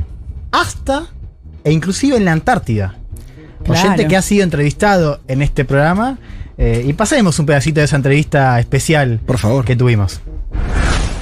En mi caso, les cuento, en este momento estoy, como dijiste vos, eh, mirando hacia la caleta Potter, eh, que hay mucho viento, no puedo distinguir si llueve o es el mar que está pegando contra la ventana por el viento. Así que hoy no va a ser un día laboral en el terreno. En mi caso yo trabajo con enfermedades eh, parasitarias en aves y todo lo que puede implicar la posibilidad que el cambio climático introduzca eh, o genere un, clima propicio para que nuevas enfermedades se entren a este ecosistema. Este ecosistema es un ecosistema muy cerrado porque está aislado eh, y el hecho de que ciertas variaciones climáticas, en especial en la península antártida, que es donde más se ha notado el calentamiento global, permitan el ingreso de algún agente patógeno, sería muy perjudicial para las especies de aves que se encuentran acá, que son particularmente con las que yo trabajo. ¿Hay Tinder allá? Eh, mirá, si vos te venís con la aplicación y le pones el rango de kilómetros que corresponda, por ahí a alguien vas a enganchar. Lo que pasa es que las bases están muy aisladas unas de la otra. Entonces, nosotros acá somos 46 y no tenemos posibilidad de ir a ninguna otra base. Eh, así que más que Tinder, eh, sería mejor que empieces a mirar a, a la gente que tengas al lado porque Tinder no te estaría funcionando. Claro, la preocupación de Juan. ¿Viste No la pregunta que le hizo? no La pregunta, ¿Viste la pregunta que le hizo? periodismo. Periodismo de investigación, ¿no? Sí. ¿Vos estás planificando algún viaje en la Antártida? No, no, además no uso Tinder, pero, No, pero eso era periodismo de investigación. Che, pero Eh, me mató cuando dice, no sé si es lluvia o el, vi- o el mar que está Sí, pegando. sí, ya te- ahí ya. graficó todo lo que Sí. es No, y estar en ya la hoy no es Antártida. día laborable, ¿no? Sí. O sea, acompañamos a gente en la Antártida. Bueno, momentos lindos. Hubo me gusta, no, momentos, no sé si es mar o lluvia. Y el. ¿usás Tinder? hubo momentos No, además la respuesta tenés que mirar a la que está o el que está al lado de Hubo momentos tensos también, hay que decirlo. ¿Sí? Hubo Uy, momentos sí. tensos. Hubo debates. Picantes, acalorados. Ucrania. Qué bien esto, porque venía- veníamos, venías muy, muy. eh, Amoroso. Pay amor, venía Muy- todo- No, acá, todo acá bien. esto es un, fue un programa eh, donde se debatió, se, se Sí, debate se intensamente. debate. de una manera también con argumentos, ¿no? Con Sí. hacerlo, pero sí, hubo programas recordados por, por discusiones y uno especialmente fuerte fue aquel donde se discutió la detención de Yanin Áñez, expresidente de facto de Bolivia. Y esto pasaba en la mesa. A ver, dale. Primero separar, acá Juan dice que no hay que separar, pero digo, es, es posible pensar eso, es la parte de la insurrección donde Camacho es el protagonista y la parte del gobierno de facto donde el protagonista ¿Por qué pensás que Camacho está libre hoy? Te hago esa pregunta. Esa es una pregunta que me hago. ¿Sabes por qué? ¿Por Porque qué? ganó la elección. Entonces Janine Áñez, perdiendo en Beni, saliendo tercera. claro, es totalmente arbitrario. No, no es arbitrario. Estoy diciendo, al perder el poder político, se la está juzgando porque ella fue la cabeza del golpe de Estado. ¿Y Luis Camacho Fernando qué no está preso? Luis Fernando Camacho no ocupó ningún cargo en el gobierno de Janine Áñez. No ocupó ningún cargo en el gobierno de Áñez. Y además tiene una virtud, que es ganó su provincia, ganó su estado. Pero, pero, pará, pero eso es la definición misma de la arbitrariedad, porque Camacho, o sea, ¿qué, qué hubiese No, pasado? pero eso, Juan, tiene que ver con la justicia en los países ok, de América te pregunto, Latina. ¿qué hubiese pasado Juan. si Áñez ganaba en Beni? Entonces no se la juzga porque ganó en Beni. ¿Qué No, es pero eso? no, Juan, a ver, o sea, te- el igual, electorado que. voy a algo más básico, mirá, voy a algo más básico. Juan, eso es arbitrario, es arbitrariedad pura. No, es, política. Perdón, yo te, no, Es política. pero Juan, Si vos es ganás una elección en pregunto, centro de te pregunto esto. Si Áñez hubiese ganado en Beni, ¿para vos habría que No sé, detenerlo o no? porque- y no, no, no sé. Igual, pará, no nos adelantemos que, Yo no eh, soy que no juez boliviano. contra Camacho. Yo no Pará, soy- pará, pará, pará, pará. de- yo no soy Pará, juez boliviano. Pará, pará, pará, pará, pará, pará, pará. Yo no soy juez boliviano. Tiempo, tiempo, tiempo, tiempo. Es una Madura frase- el knockout. Yo no fue, soy fue juez duro, boliviano. fue duro en el momento. Me acuerdo que no me querías meter porque veía que se estaban tirando. No, con- Le- Leti después dijo, pero ustedes se pelearon así de verdad, como diciendo, me acuerdo una cosa así en, en el pasillo fue. ¿Qué? Ah, fue lindo. Discutimos con Después- vehemencia. No, Sí. pero estuvo bien. Después nos dimos la mano y después. No, no, después hicimos una buena foto a la Sí, semana siguiente. en el Exacto, patio. Que estábamos Muy Bien, buena. aguantando cierto, los guantazos. sí. Porque hay que decir que a los oyentes les gusta la sangre porque Oh, lo bien. festejaban. Ese día me- Bien, todo el mundo me escribió a mí, tipo. A mí me putearon. Yo, hay una puteada. Yo ese día fue la primera vez que me Golpista. hatearon. Me hatearon de una manera. Un oyente. Primero me empezaron a decir cosas terribles. Golpista. Y un alguien me dijo. Me dijo Johnny Viale. no, Lo cual, lo cual me dio Te- bronca. Te porque mataron, te Me dio mataron. mucha bronca. No, sí, O sea, eso ¿sabes es peor por qué que me bronca? Decime. Diego Leuco en todo caso, ¿me entendés? O sea, si me vas a acusar. ¿Por qué, ¿por qué Johnny Viale? Bueno, es politólogo. No, Johnny. boludo. Vamos a defender a los de politólogos. Eso me ofendió más, Dios. Decime como quieras. ¿Y para ahí Diego Bueno. Leuco que porque tiene un poco más de facha? Y bueno, sí, qué sé yo, más lindo, más, Más alto, alto. más pintón, boludo. Si me vas a putear, puteame de esa manera. Bueno, Ay. eh, programa que se le ha jugado también en varios pronósticos. A ver. Hubo, Uh, hubo dos particularmente fuertes. y claro, no la quiere escuchar porque perdió ahí, pero perdió Juan en este pronóstico. Y esto es el detalle lindo, porque tenía información de nada menos que el candidato a la presidencia de ese entonces, de esta elección, que fue Andrés Arauz, en el caso de Ecuador. Y Pero yo no esto aposté, yo fue pasé la algo. información, No, ¿eh? la que Ah. apostó acá fue Leti. Ah, Estaba muy uy. segura. Ay, me encanta apostar, sí. Pro- entonces, esto es antes de la elección presidencial en Ecuador En Ecuador. del Escuchemos. año pasado. Sí. Yo digo que gana en primera vuelta Arauz. Juanma. Bueno, eh, sí, evidentemente sí. Hoy en la mañana, Vos además. también. Pero Vos tenés tengo- información calificada. tengo No, ese- no la puedes decir, pero. ¿Lo puedo decir? ¿Ah, sí? ¿O no? Decila, Por- por- Juanma. No, no, no la digo. Fue. No, bueno. No, decila, No, no. decir- Claro, no nos dejes así. ¿Qué es esto? No, no lo digo, no lo digo. Dale, pa, que eso. Juan Suspenso. Bueno, yo le pregunté al candidato a presidente, Andrés Arauz. Pará, pará, pará. Subrayá. Vos le preguntaste WhatsApp. al actual candidato, al posible Sí. futuro presidente, le preguntaste qué onda. Yo le puse con expectativas de ganar en una sola vuelta. Así será, me puso. Te estoy leyendo el Lo mensaje. de tenés, lo tenés ahí, sí me lo mostraste. Así que. o sea, Arauz con Si confianza. él me dice que va a ganar, yo apuesto a eso. Si, vos- si Le escuchamos, creo. claro, vos escuchamos los audios de Correa, también esto, bardeando a Jaco Pérez, yo qué sé, parece ser, hay un cierto triunfalismo, se huele Exacto. Claro. en el correo. Pero pará, eso hay que ver si es pálpito, como era en Bolivia, Sí. pálpito, en Bolivia fue Claro. pálpito, porque sacó 55, o si es entusiasmo. Sí, decir, che, ¿Entendés? no, la que También no. puede ser, O claro. si es entusiasmo. No, mamita, claro. Eh, vamos a- ustedes dos apuestan por Yo una sí, es que está muy vuelta. cerca del 40, según las encuestas, y sabemos que las encuestas fallan. Elman, vos no, vos estás por segunda vuelta. Yo voy a. A ver. eh, no es mi preferencia, pero si te voy a apostar para más diferenciarme un poco de ustedes y Claro. subir un poco la, la apuesta, yo creo que hará una segunda vuelta Entre- entre, eh, Lazo eh, y Arauz y con una buena performance de Jacu Pérez. Entonces yo voy a jugar, yo te- eh, voy a jugar, pero porque no me queda otra, voy a, a jugar, no, no, No, creo lo que sientas, lo que sientas, Fede. ¿Sí? Pálpito. En que vamos a cuidar el planeta. Yo creo que, eh, bueno, voy a apostar ¿Qué vas a Voy a apostar por una segunda vuelta entre ¡Epa! Arauz y Jacupé. ¡No! ¡La bomba atómica! Si te sale. Braden o Perón. Bueno. Te la no, jugaste. no, pará, acá hizo un recorte súper arbitrario, ya que Ah, mirá, esa palabra, claro, en la porque que él perdió. queda muy bien posicionado. Elman queda bien. Claro, Bueno. nosotros tres para. Juanma, Bueno, yo, yo te digo, gané, nosotros por gané. las dudas no apostemos nada en yo- Colombia ni no, Brasil. No, no, no, pero pará. Yo no me suelo equivocar en las claro. apuestas. En esta lo que dije fue una información y lo maticé. Dije, yo no sé si es como en Bolivia, que van a acertar o si es entusiasmo. No, está bien. Abriste el paraguas. Che, El- necesito el que- recordar qué porcentaje sacó igual. ¿Cuánto sacó? No sé, lo estoy Ah, buscando. No, pero sí, fue un 30 y pico. de 30 y Pero pico. claramente- Sacó 30 y pico, ganó la primera Sí. vuelta. Arauz, el Todo ganador de Correa. primera vuelta en Ecuador gana la Claro. segunda y este chico no ganó. Bueno. Hubo un antecedente igual a ese PRODE, que fue otro gran PRODE de algo que marcó 2020, que fue vacunas. Mm. Eh, donde acá el ganador eh, fue el señor Federico Vázquez, que Sí. apostó, no sé, un, la A una vacuna que estaba desacreditada por algunos periodistas que Claro, hacen ciencia no sé incluso. si fue también una cuestión Mira, lo- ideológica. incluso lo justifiqué. No, yo Claro, creo que hice una justificación. eh, no sé qué, qué pusiste. Che, La- pasar la hora, ¿se puede pasar esto o nos cancelan? La todo? carrera, la carrera de la vacuna. Eh, así apostaba el equipo en su momento. Tendríamos que hacer una apuesta acá en un mundo de sensaciones y volver a escucharlo cuando salga Oh. finalmente la vacuna. Si quieren la hacemos rápido. ¿Cuál? bueno, Porque eh, la compró Estados Unidos y porque la compró Japón, Pfizer. bueno, ah, pero esa, esa es la que también está Argentina. Sí, señor, Pfizer. Ok. Yo voy con esa, porque ¿Cuál? me gusta, me cae bien. Oxford. Oxford, y año que Reino viene. Unido. Claro, Sí. votemos una cada uno. Sí, yo voy con Oxford, me la banco, sí. Oxford. Año que viene. Esto queda grabado. ¿eh? A mí no me sorprendería Me- que sea Estados Unidos. Leti. Es más, hay Mete que ver si no hay un anuncio ahí importante previo a las elecciones. Yo creo que se juegan todo Bien, ahí. Porque bien. sería un vuelco importante si Estados Unidos Una descubre-.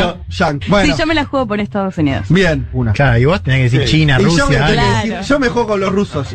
¿Tienen, a diferencia por otros países, más una política de lo necesitamos ya como hizo cuando Lenin decía hay que electrificar el país Claro, y no anduvo claro. pensando mucho en costos humanos o en que, bueno, te cagas de frío, cagate de frío, pero llévame la, la luz al pueblo ese. Bueno, me suena que Vladimir Putin debe pensar parecido, es decir, la vacuna la necesitamos ahora. Yo diría que los rusos van a ganar por lo menos la primera. Vos ves el anuncio de Putin diciendo los rusos y las rusas tenemos la primera vacuna contra el COVID. Y le gana a los chinos, le gana a los yankees. Sale o sale, sale o sale. Salió, sale. bueno, bien. salió? Sí, y anunció. así fue, Salió. porque 11 de al- agosto, ¿no? Al 11 poquito, claro, el tiempo lo tuvimos a Putin anunciando, que estaba eso, la primera vacuna en el mundo. Y además Eh, acá eh, tenemos eh, vacunados. Después se supo que Sputnik. Pfizer eh, no sacó an- ante la elección de los Estados Unidos de América, ¿se acuerdan Claro. ustedes, no? Sí, le retasó la Le vacuna. retrasó la vacuna a Donald a Trump, Trump. y perdió Hubo Donald Trump la de elección. Biden y de Fede Vázquez. No sé, no sé qué pasó. Claro, hay que poner en contexto. Estábamos Sí. en el contexto de elecciones en Estados Unidos, un Trump que se la quería jugar toda con la vacuna. Claro. Y Pfizer que Sí. le dijo, no, amiguito, chau. Sí. Bueno, eh, nos queda un último audio. Simplemente acá más o menos termina este, este recorrido de, este Bien. programa de. Grandes bueno, momentos, se puede Grandes llamar. momentos. Un programa comprometido, ¿no? Eh, con algunos valores, vamos a decirlo, ¿no? Ajá. Derechos humanos, para empezar, me Sí. parece esta radio, ¿no? Está bien. feminista, diverso. ¿Qué, ¿A dónde nos llevas? A ver. Eh, y también con algunos principios muy fuertes que acá el señor conductor los ha establecido A ver. eh, desde el comienzo, ¿no? Y hay uno que ha regido la línea de este programa, que es, este es un programa anti-monarquía. Escuchemos al señor conductor moderado, Federico Vázquez.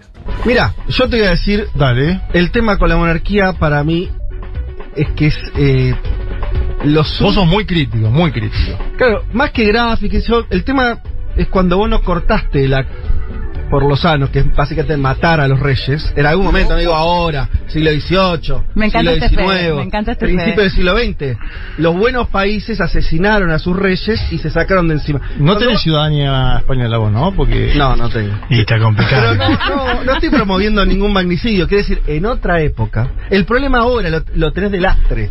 Sí, decir, claro, no como lo- cortaron a tiempo. Como vos no asesinaste a las personas que tenías que asesinar, porque cabe recordar que las buenas revoluciones mataban Guillotina.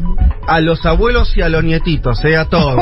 Por- pero es así, no, no, no estoy No, proponiendo no, nada. como hizo La Vladimir, revolución como hizo Vladimir francesa- Lenin. La revolución francesa, sin ir más Sí, sí. lejos. O la familia de los Ares, claro. Vos tenías que eliminar a la estirpe y No. convertirte en un país, en una república. Hay países que no lo hicieron. Eh, y acá están las consecuencias. Viste que el Papa Francisco pide cuidar a los descartados, ¿no? A los abuelos y a los niños. Vos Además vas por la otra. dijo nietitos. O sea, Nietitos, sí. nietitos es un montón. Sí, Como digo, sí, ¿por, qué, sí. ¿Por qué nietitos? Sí, sí, sí. Así lo hacían, dijo. Así lo hacían, ¿no? Además dijo, yo no te defiendo nada. No es que- y más claro, o menos. No es que estoy haciendo apología. Y me gustó porque defendió a los franceses, ¿viste? Dijo, pero mira, Sí, los sí, bueno, franceses. está bueno que- franceses. lo hizo. Además, Claro. me, que gusta Fede porque arrancaba así tranqui, se empieza a cebar, a cebar y bueno, guillotina. Bueno, este fue. Este Pero fue también te apoyaron mucho, me acuerdo, Está- los oyentes y las oyentes. Bueno, estábamos discutiendo algo de la monarquía española. ese era el Claro, cuando No, de Juan. Carlos y los Claro. Juan. Carlos de Borbón. Ah, claro. Claro, Pensé que era lo de la reina Isabel que se había copeteado o algo le había pasado. No, no, no, estaba, por eso Juan le dice lo de la, la ciudadanía española, con, Sí, con buen claro. criterio. Ah, claro. Bueno, Cada más eh, ahora si aplicás eso, sí, tenés que matar un montón de gente, como por ahí no da. Yo creo O que, sea, ya que son, hay medio decora- nietos. son medio decorativos, Felipe y ¿no? ¿no? ah, ya- esa ya cae por su propio peso. No. Mm, no está ahí cayendo igual. No, sigue, va a seguir, pero cada vez con menos protagonismo. Hay decenas de países. Ojalá, ojalá sea así, ¿no? Hay Sí, mensajes lindos. Ay, a ver, mira. Che, me gustó mucho esto, ¿no? Sí, estuvo lindo. Sí. Es como el especial de, de TIC de fin de Bueno, año. y ahora los invito a que pasen a la próxima vela, porque es como un como una ¿Qué ceremonia. tenés, una mesa de postres? Una vela, claro. Eh, Bueno, no, acá hay, hay muchos mensajes, también hay, hay audios, si alguno no tiene... Si, dale, cuando, cuando Ay, tengan... que lo de la vela buenísimo, lo recién Silvina. Vitar dice, vuelvo a llorar con lo del casamiento. Oh. Eh, dice, con dolor de muela, pero disfrutando de un mundo de sensaciones desde la ruta del de muela. vino, la miel y el aceite de oliva en el Peloponeso, Grecia. Ah, no. no. A mí me gustaría tener dolor de muela en Grecia en la- en- tomando vino. ¿eh? Para que no termine el mensaje, dice... Con la "Ma- pastillita mágica. Esto lo firma Manu, de 25 de mayo, vecino Sí. de Leti, Sí, re vecino. y Caro de Montevideo. Pero vecino lo dice él. Él lo dice. Sí, ah, claro, sí, sí, porque está al lado. 25 de mayo, al lado de Bragado. O sea, este mensaje Bragado, no Varadero. Bragado. Manu, de 25 de mayo, y Caro de Montevideo, que evidentemente están viajando por el Peloponeso. ¿Quién pudiera, no? Quien Sí. pudiera y. Mirá, por ¿no algún motivo nos están escuchando ¿No nosotros. foto? Los habla- hablamos de Diego Armando Maradona y me llega un mensaje desde Nápoli. No. Nos está escuchando Paula Granieri, que está allá en Argentina. Wow. Así que le mandamos un gran abrazo. Nápoles, ¿eh? ¿Qué tal? La ciudad del Diego Armando Maradona. Che, yo no recibo ningún mensaje. ¿Vos, Juan? eh, no. O sea, Pero acá hay un montón, chicos. ¿Por qué lo mandan a, a la. a la- al- al- bueno, no lo dije, lo, lo repito acá, el 1140 66 ¿Tenés algo más? 1140 66 000. Gente haciendo sus asados, calentando motores. Nos dice María Victoria Núñez, nos felicita por los 200 programas. Eh, mm, desde Costa Rica, acá y, y Sí. también no- no- nos piden info este, por la segunda ronda de la elección presidencial. Felices Eh, 200 programas, un mundo de sensaciones. Gracias por todo lo que dan cada domingo. Mi programa favorito de la FUTU. Abrazo enorme. Gracias a vos. Bueno, qué lindo mensaje. Eh, decía, bueno, acá hay información, eh, la vamos a leer, Ani, la masticamos un poco y después la comentamos sobre, sobre Ecuador. Eh, Pablo de Vela saluda también, son mi gran compañía de los domingos, voy rápido. También... ¿Qué más? eh, 2017, oyente viejo, acá de este lado de la familia de Un Mundo de Sensaciones, que los cumpla muy feliz. No está el nombre, a ver, sí, acá abro... No. Es una muchacha, pero no está el nombre. Bueno. Hay en Twitter también algunos, ¿eh? Ah, bueno, léete Tenemos a Seba. Lafaye que está desde Irán escuchándonos, nos manda saludos como siempre. Pablito 30, Mar del Plata, felices 200 amigos, bueno, integrante de esta mesa. Janina Martínez van con la canción del Mundial. Eh, Matías Tartara, que es de los Mm. primeros oyentes de Un Mundo de Sensaciones, felicitaciones chiques, vamos por los 500, dice. Está buena esa cifra, ¿no? Como para apostar a la supervivencia, 500. Bueno. Y acá Sí, Viole, Viole- largo. Weber en Instagram, muy linda, Viole, me encanta tu, tu pelo, que también nos sube una historia, así que ahí Sí, a- es a colega. Viole. Le mandamos un, un fuerte Me abrazo. encanta. Y miren esto. Felices 200 programas. Son nuestro programa de cabecera de los domingos. Hija de 11. No se lo quiere perder nunca. Mirá vos, la hija de 11 11. años. Wow. Y ya te. Te, Te va a salir gustan estos diplomática temas. la nena. Impresionante. Pero, pero ha pasado bastante, ¿eh? Han escrito... eh, Niños. No, Sí. O sea, o sus padres y madres contando que sus hijos escuchan. ¿Sabes que y te les gusta faltó un el mundo. audio, Elman? De la abuela de Fede. Hubo también. Oh, cierto, sí. hubo momentos. Muchos audios de la abuela de Fede. Faltó ese personaje. en el- Pero bueno, Bueno, le mandamos un saludo a mi abuela, se está escuchando. Aprovechamos. Este. mm, es más, si, no- si nos manda uno hoy, gol de media cancha. Che, ¿y qué iba a decir? Ay, me distraje una ¿Qué ibas a cosita. Hola gente de un mundo Hola. de sensaciones. Muy pero muy feliz cumpleaños chicos. La verdad que 200 programas no es poco. Un gustazo tenerlos entre mis escuchas semanales. Qué linda esa tonada. Eh, acá les manda desde Córdoba Capital un saludo y un abrazo enorme Marcos, oyente desde el 2019 del programa. eh, con, me animo a decir, asistencia perfecta desde entonces. Wow. Lo quiero mucho. Saludos. Bueno, Nosotros Marcos, te queremos a vos, Marcos. Gracias. No, decía que mi yo de 11, que era un poquito de nerd, ya leía el diario, todo. Por ahí, por ahí yo hubiera escuchado este programa. ¿Cómo? ¿A tus 11? Sí, pero, pero era un ca- yo era medio raro. ¿Leías el diario? Sí, de los 9, por ahí ya, ya el 10 ya leía. Y a los 11 por ahí ya estaba un poco cebado. Ya, Sí. estaba, haciendo, ya estaba haciendo un curso de periodismo. Sí, en la los 11. secundaria tuviste en el centro de estudiantes. Pero, pero no Ah. era que te gustaba el internacional, ¿o sí? Claro, no particularmente, eso vino un poco después. Pero una cosa lleva a la otra, lo del ahí- diario, leer. Sí. sí, sí, Mapitas. Pero bueno, no, no, creo- no, no había programas internacionales cuando yo, que yo recuerde, no, no había. Eh, así, especializados. Bueno, sí, hay un montón de mensajes. Nos saluda eh, escuchando los 200 desde La Ramírez en Montevideo. No sé qué es La Ramírez. Es una playa, parece ser porque la foto es de alguien en una bien. playa. Ay, que manden audios, Qué que es hermoso una playa, escucharlo. un sol hermoso en- ahí en Montevideo.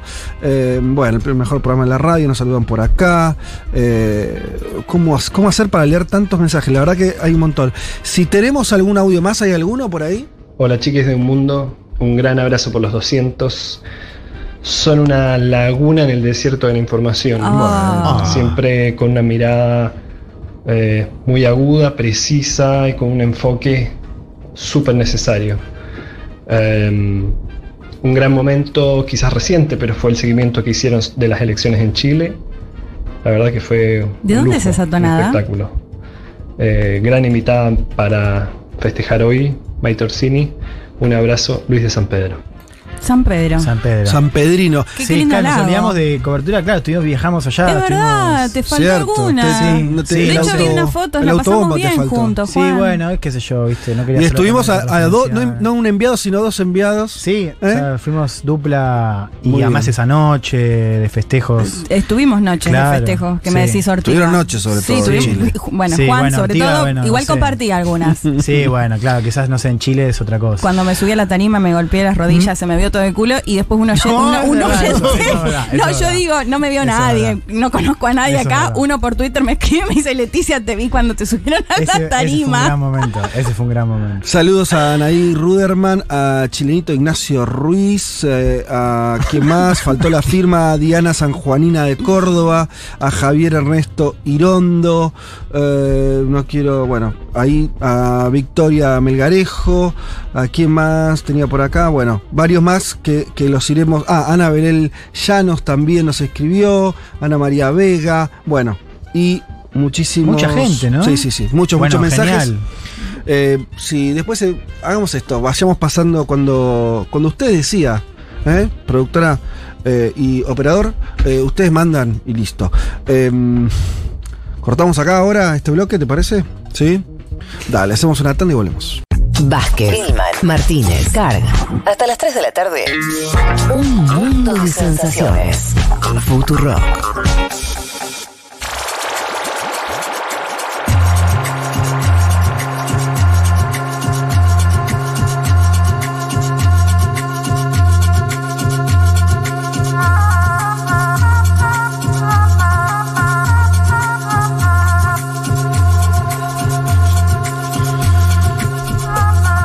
Bueno, muy bien, después del excelente repaso que hizo Juan Elman sobre la historia, la pequeña historia de este programa, de distintos momentos, em, y bueno, los mensajes que estuvimos recibiendo y siguen cayendo, y iremos, iremos pasando lo que, lo que se pueda.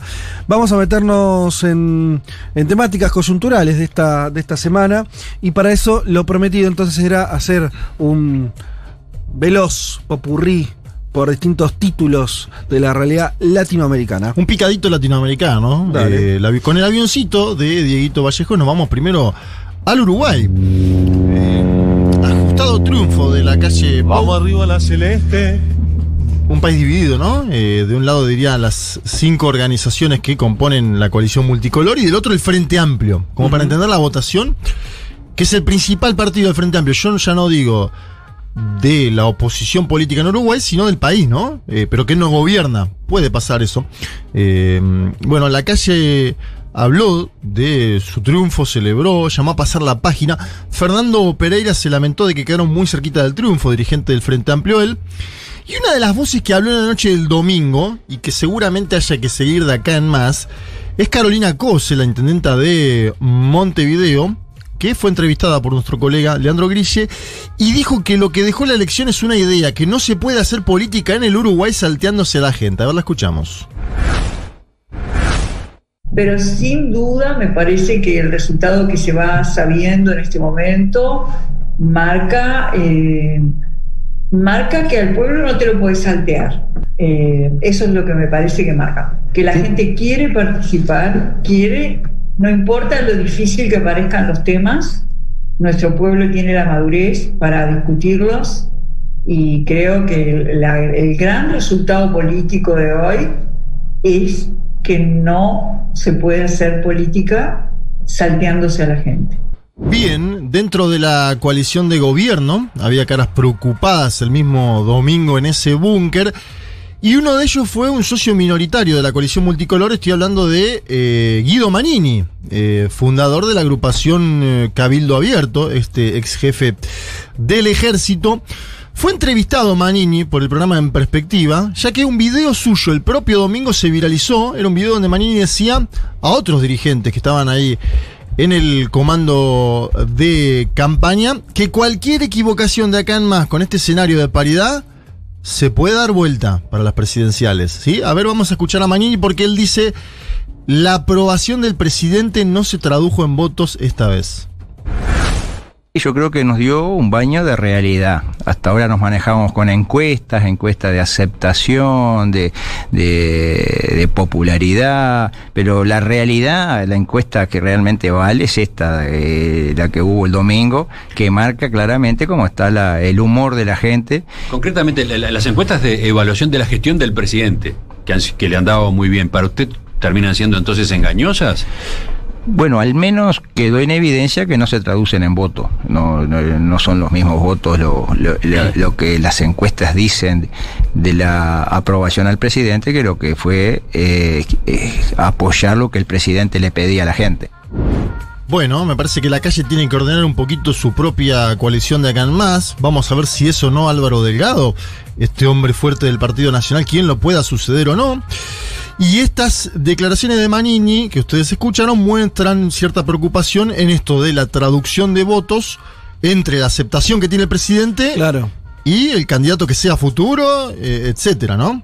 Además, Fede, un escenario de economía desordenada, suba de combustibles, crecimiento de la inflación. Esto es un escenario latinoamericano, pero en el Uruguay es novedoso y obviamente señalado el gobierno de la calle Pou. Eh, en el Frente Amplio a la vez eh, señalan, dicen que es muy probable que la interna se dirima entre dos que gobiernan. La propia COSE que pasamos. eh, y Yamandu Orsi, que es el intendente de Canelones. Vamos con el avioncito de Dieguito hacia Brasil. Pasamos algunos audios en Seguro el día viernes. La semana brasileña empezó con el Lulapalooza de punta contra Bolsonaro. No sé si pudieron ver algo de eso. Mm, claro, sí, sí. Pablo Vitar, eh, drag queen, eh, gritó fuera Bolsonaro, se puso una bandera de Lula y a partir de ahí empieza un problema que es el siguiente. El PL, que es el partido al cual está afiliado el presidente, se queja y un juez del Supremo Tribunal Electoral Mm. brasileño dispone que los artistas no puedan hacer, como lo llamó él, propaganda política.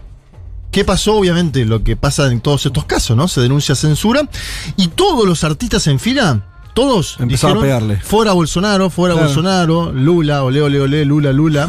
eh, todos, Gloria Group, Dionga, Ludmila, Fresno, Yao, Marina Sena, Mano Brown, Lulu Santo. Todos, de verdad, todos. Le salió pésimo. Le salió muy mal y el propio Bolsonaro se quejó después. Dice, nosotros. Claro. En fin, eh, la gran novedad de los últimos días, y se los contaba un poco en la venta. El ex juez Sergio Moro tuvo que bajar su candidatura presidencial al naufragar esta idea de tercera vía. También hubo, eh, bueno, eh, me parece que las encuestas lo dejaron muy mal parado, ¿no? Moro. Eh, en este último tiempo. Se imaginó un escenario al volver a Brasil de los Estados Unidos de América, donde estaba viviendo, que no es lo que estipulaba. Y además, con este vasallato, es decir, las filtraciones que hubo, de las comunicaciones que él tenía con Deltán Dalañol, que era el fiscal de la causa, Lavallato, queda comprometido su futuro judicial. Entonces, una salida hacia una Cámara de Diputados que te da fueros, Claro. tiene cierta lógica. Lo cual, sí. Pensaba, Juan, esto que decíamos de que sigue siendo muy sintomático el hecho de, por más que Bolsonaro esté mal en las encuestas, en un escenario contra Lula, sigue siendo mucho más competitivo que cualquier otra figura de la derecha. Sí, ¿no? y Después levantó en las últimas semanas el Mesías Bolsonaro, algo que le preguntábamos a nuestro entrevistado de la semana pasada, en base a un paquete económico focalizado. Aprovecho esto que mencionas, Juan, para eh, hablar de Lula. Tuvo una actividad muy masiva en Río de Janeiro con algunos de los integrantes del grupo de pueblo. No sé si pudieron ver, habló, la verdad, ante una multitud. Y me gustó el discurso porque lo enfocó en dos cosas. En los precios, que fíjense, yo les hablé de Uruguay, ahora precios. Brasil, Brasil, precios. precios. Y también en la disputa cultural, primero me paro en la disputa cultural porque eh, un militante que estaba cerca del escenario estaba con la bandera de Brasil. Lula fue a buscarla, la levantó y dijo lo siguiente. Companheiros, esta bandeira é nossa.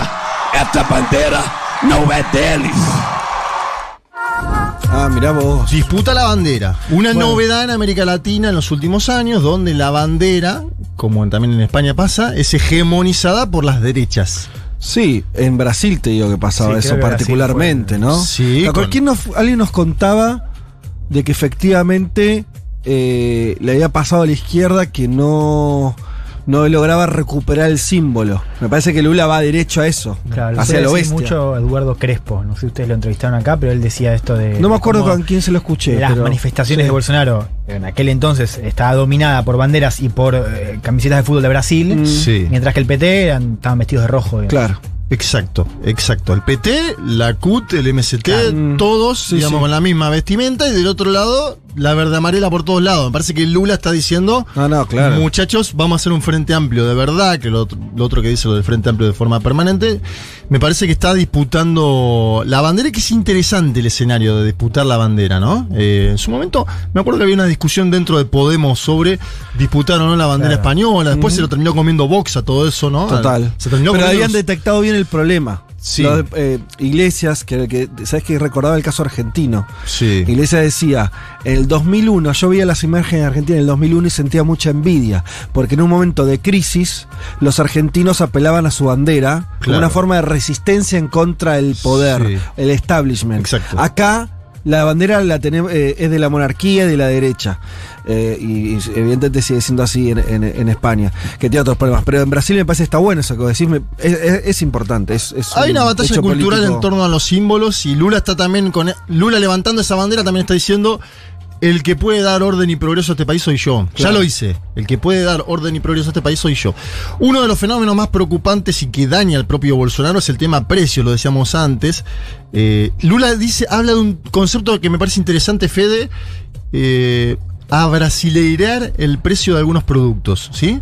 Porque él dice, está dolarizado los precios de algunos productos que pagamos en Brasil y nosotros no cobramos en dólares los trabajadores brasileños. Es interesante, creo que también ah, en la Argentina se podría utilizar la propuesta de argentinizar algunos precios. Eh, lo decía de la siguiente manera, Lula, lo, lo escuchamos y lo traduzco. Esperem, esperem que nós vamos voltar. E quando a gente voltar, a gente vai tratar de abrasileirar o preço das coisas. Durante 13 anos de governo do PT, o gás de cozinha não aumentou na Petrobras. Então, companheiros e companheiras, eu vou terminar dizendo para vocês uma coisa. O Obama disse: nós podemos. A Dilma disse: nós queremos. E eu vou dizer: nós venceremos. Um abraço, companheiros, e até outro dia, se Deus quiser. Parabéns, parabéns. Bien, ahí pasaba León Lula. Esperen que vamos a volver y cuando volvamos vamos a tratar de abrasileirar el precio de las cosas. Durante tres años de gobierno del PT el gas de cocina no aumentó en Petrobras. Bueno, pone algo, ¿no? Un- un- lo que hizo. Eh, y después dice, Obama dice nosotros podemos. Dilma dice nosotros queremos. Yo voy a decir nosotros venceremos. Eh, un Lula que sigue con énfasis, que estuvo en Bahía esta semana. eh, y unas encuestas que empiezan a mostrar a Bolsonaro competitivo, porque lo decíamos antes. Lula crece, Bolsonaro sube algunos puntos, y mencionaba Juan esto, de que también al haber una caída de la tercera vía, esos votos Sí. van para algún lado también, Claro. ¿no? Eh, Una distancia importante, igual muestran todas las encuestas entre Bolsonaro y Lula. Sí. Pero Datafolia, ya- muestra que hay cierto amesetamiento en el último tiempo Mm. en, en Lula y, su- y su subida, su suba, y que sí, se, sí hay Bolsonaro crece 4 o 5 Mm. puntos, lo cual hay que seguir como fenómeno nada Sí, más. sí. No digo que esto vaya a cambiar drásticamente la elección. Algunos en Brasil me dicen, estamos preparados para una segunda vuelta. Digo Claro. que es un escenario... No, obvio. De hecho, en Brasil hubo siempre segunda vuelta. Sí, ah, claro, pero ¿te acordás que Lula Y decía... el mejor es- Lula ganó en primera vuelta. Lula dice, esta, es- esta, Esta es en- esta hay que ganarla en primera sí. porque en la segunda estos son muy mañosos. Claro, claro. Es voto electrónico, Bolsonaro, fake news. Sí. Sabemos que puede ser bastante. ¿No?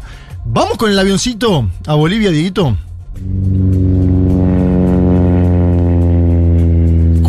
Del movimiento al socialismo, 27 años de vida, hubo acto de unidad.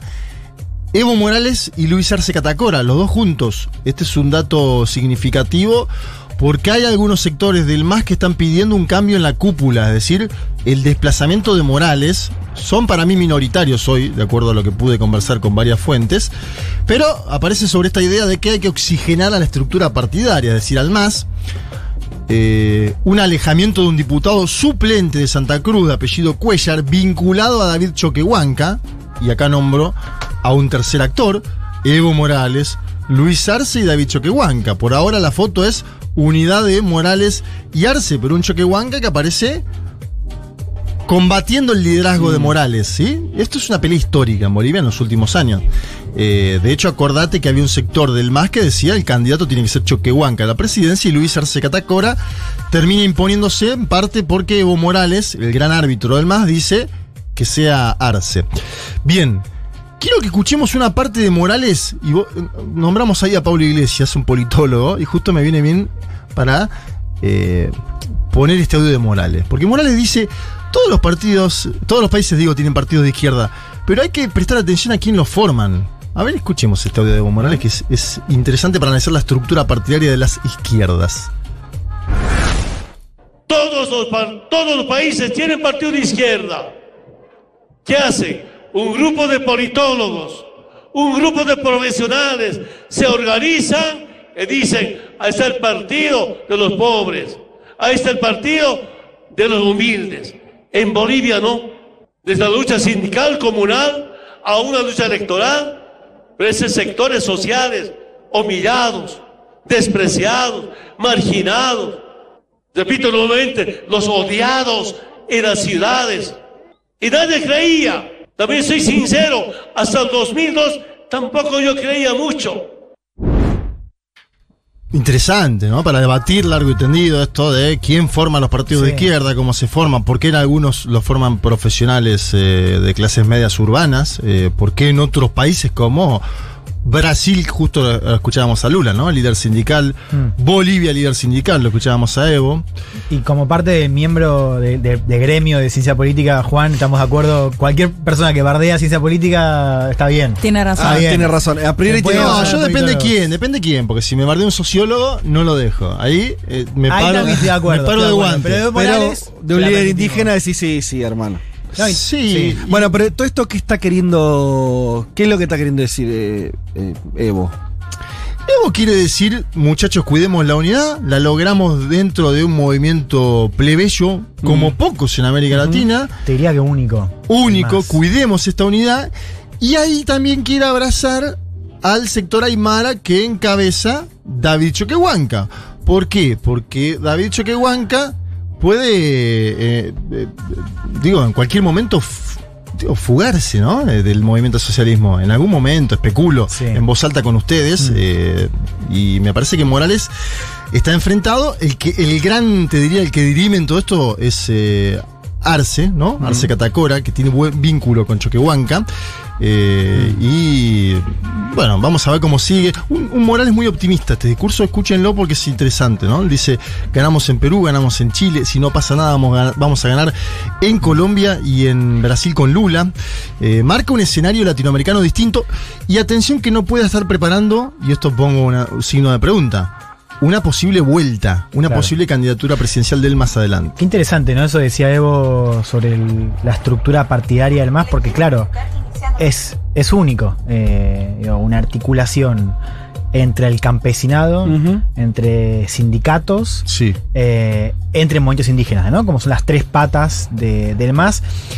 Con, claro, la- una clase medio urbana que fue oscilando en términos de apoyo, ¿no? O sea, no fue la parte constitutiva, pero sí me parece que es interesante que Arce marca eso que al MAS le pareció faltar en el último tiempo, ¿no? Porque Choquehuanca representa al indígena, Evo tiene buenos contactos con el ala sindical, Arce le suma esa cuota de clase medio urbana que fue la que entró en crisis después de, de 2019, ¿no? Sobre todo después del referéndum. Por ahí también están discutiendo quién conduce eso, ¿no? No Sí. solamente los... O sea, lo- nadie va a discutir que todo eso debe estar adentro. Están discutiendo quién conduce eso. El tema sí. es, y, y no solamente por ahí en términos personales, ¿no? Eh, eh, en Bolivia, viste que siempre una cosa muy, muy basista de su. viste, eh, la- los famosos encuentros donde las bases le decían, che, este ministro no va más. Exacto. Eso ocurrió efectivamente mientras bueno, Evo ahora le están gobierno. haciendo a Morales lo mismo, Claro. aprovechando que Morales no es el Sí. presidente de Bolivia, No, ¿no? y un dato más, que el hecho de que su rival sea de Choquehuanca eh, es mucho más difícil, porque Choquehuanca sí tiene bases y sí representa al movimiento indígena. O sea, no es Arce, no es alguien que viene de la clase medio urbana. Bueno, y ahí tenés Eh, la salida en su momento de Bacopa, ¿no?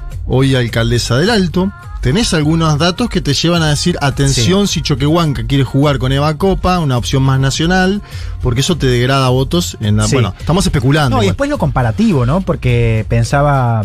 Digo, esto lo, lo deberíamos tocar en otro momento, ¿no? Pero sí, a- eh, claro, estoy pensando en otros partidos hoy en América Latina que sean protagonistas. O sea, el caso del Frente Amplio en Chile eh, es bien interesante porque le falta justamente todo ese componente de base y de penetración territorial. O sea, No, es un claro. partido de clases Sí. Acomodadas urbanas. Sí, sí, sí. ¿no? Entonces, el caso de Chile es bien particular. Total. Eh, La- el contraejemplo de Bolivia. digamos. Claro, habría que pensar también eh, en qué, qué es hoy el PT. Mm. Y también porque quizás no es solo el PT, o sea, es el PT, bueno, con. Bueno, con sí, sería. Boulos. Es, es largo, pero hay, hay algo que hay, hay mucha bibliografía al respecto. Es el PT, en, que es un partido con muchos años. Un partido de tendencias. De 30 Claro. años. Pero claramente, todos los hay muchos estudios interesantes sobre cómo Sí. es el PT internamente. Y era un partido donde la mayoría eran trabajadores. Sí. Y hoy es un partido donde la mayoría son sectores medios profesionales. Incluso en términos de militancia. Hubo un cambio importante, aún manteniendo ciertos dirigentes sindicales lugares importantes, el partido se transformó en un partido más de sectores medios, más allá de quién lo vota, quiénes lo conforman, ¿viste? o sea, hay algo sí, ahí sí. que... Es un partido bueno. de tendencia. También en un momento es interesante analizar la, la formación interna del PT, Mm. ¿no? Eh, de dónde, quién es Lula, de qué parte de las tendencias es Lula, Sí. los, los No, demás y compañeros. con lo que decías vos al principio de la columna, otro partido que es verdad con otras otros rasgos territoriales que tiene Uruguay, pero otro partido que, que- que parece afianzar bien eh, la ligación entre clases trabajadoras o, o trabajadores con sectores liberales urbanos el Frente Amplio en Uruguay. Sí, claro. Que a nivel territorial y de, de apoyo sigue siendo bien consistente. Sí, tengo un último audio y un último Dale. avioncito. El avioncito de Dieguito, nos vamos al Perú. Eh, Pedro Castillo fue al Congreso, se defendió este lunes. Eh, un pedido de vacancia que era por incapacidad moral permanente. Dios. Una figura Carlos. que se aplica azarosamente, ¿no? A diversos mandatarios eh, en los últimos años. Porque como venimos comentando en este programa de hace tiempo, ser presidente de Perú es uno de los trabajos más Mm, complicados sí. de este planeta. Eh, Castillo dijo que la vacancia no tenía elementos. Lo escuchamos, el último audio que tenemos. Señores congresistas, la vacancia promovida es por la causal de incapacidad moral permanente. Todos saben que no contiene un solo elemento que la sustente válidamente, pues se trata de una recopilación de versiones de un sector de la prensa. En la moción en debate solo encontramos dichos, sin ninguna corroboración, especulaciones, nexos imaginarios y sin sustento en los hechos y en el derecho. bueno, en la votación pudimos ver a Perú libre, eh, partido de que en algún momento se distanció de la conducción Castillo, jugando abiertamente con él, ¿no? Una novedad de los últimos meses, podríamos decir. El retorno. Eh, sí, una sin- cierta sintonía. eh, también se dio a partir de algunos nombramientos que hubo en eh, el Ejecutivo boliviano, en el gabinete, ¿no? Que siempre tiene que ir cada tres meses. Es decir, esto es una constante, ¿no? Eh, y 55 votos a favor de la destitución necesitaban 87. Muy lejos. Bastante lejos. eh, bastante lejos. Eh, semana próxima podemos hacer un paneo más cerca de lo que está pasando en Perú, porque es la verdad que eh, muy complicado hasta para nosotros, ¿no? En términos analíticos, seguir el minuto a minuto, el día a día. Las Pero no pareciera como que, que Castillo dio toda una vuelta muy larga de buscar otras alianzas, eh, la izquierda más limeña, sectores conservadores, Sí. qué sé yo, y volvió donde estaba al principio, que es el partido que lo llevó a la presidencia, Claro. que es Perú Libre. No, incluso, que- incluso algunos desplazamientos que hubo de sectores progresistas dentro del gobierno, caso de Nuevo Perú, eh, que siguen apoyando al Sí. profesor Castillo. Obviamente con matices, con declaraciones, lo siguen apoyando porque dicen, del otro lado está lo peor de la política peruana en esos 55 votos. No, No, y sigue habiendo dentro del gabinete mucho protagonismo de, de, mm, líneas eh, técnicas, si querés, Sí. liberales. Bueno, el ministro de Economía es, es- es más Sí. ortodoxo que Pedro Frank, el que estaba antes. Con lo Claro. cual, digo. tenés Yo me refería a los apoyos políticos, digo, eso. Claro, eso sí, Si vos el ves- Congreso está. Claro. Mm. Pero la línea del gabinete, eh, bueno, ya no tenés. Ese es un el- fenómeno de que se está dando en simultáneo en Perú y Chile, ¿no? Y es interesante para analizar eh, cómo Sí. la, la economía se sigue manejando bajo el Sí, mismo patrón. Diría que más eh, agravado o, o- o menos coherente si querés en Perú. Con- Sí, claro. una convivencia No, muy y Frank. Frank era un neokeynesiano, digamos, que, Claro. que no, es lo que- no es la conducción económica que estamos viendo en este momento que estamos hablando. Y con respecto a la, a la moción, perdón, pensaba en, bueno, zafó, ¿no? Nos quedamos con esto de que están lejos de alcanzar esa moción, pero cuánto eh, sigue perdiendo justamente esa, esa estabilidad. Un gobierno de ocho meses, dos Sí. mociones, cuatro gabinetes. Sí, no podés prácticamente gobernar. Claro, y un 60% de desaprobación tiene Castillo. Digo, o sea, más allá de que parece casi imposible que lo destituyan, igual cómo golpea la imagen y la Claro. estabilidad de- del gobierno. De hecho, leía en La República que cada 52 días hay un partido que presenta una moción de vacancia. Digo, más allá de que después no se avanza Sí, sí. claramente en todas, Sí. pero en menos de dos meses una nueva moción de vacancia. No funciona ese sistema de gobierno, ahí me vuelvo politólogo, discúlpenme, eh, me dejo el periodismo un segundo. Muchachos, hay que cambiar eso, porque no, el- no te puede el Parlamento estar vetando de forma consecutiva todos los gobiernos durante 15 Claro. años. Hay un problema ahí. Mucho de desgaste genera. Pasa que el mismo Congreso te lo tiene que aprobar también esa reforma. Claro. Sí. Bueno. Qué difícil, ¿eh? eh, bueno, lo, lo llevé por todos lados, chicos. Sí. Tienen millas ya para viajar de vuelta. Uf. Vamos a escuchar eh, a la chicana, ¿les parece? ¿Sí? Como haciendo tinta roja. Mira qué lindo.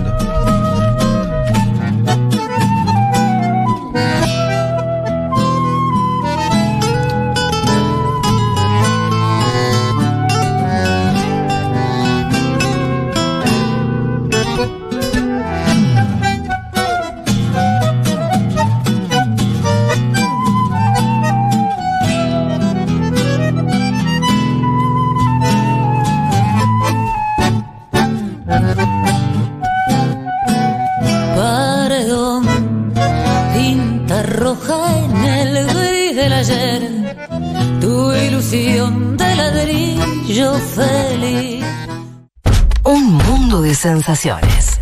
Porque desde que inventamos la agricultura y construimos en ciudades, la cosa se complicó bastante.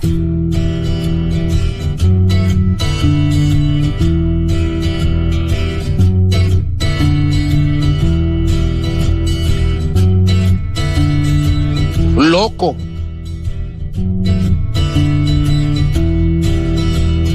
¡Wow!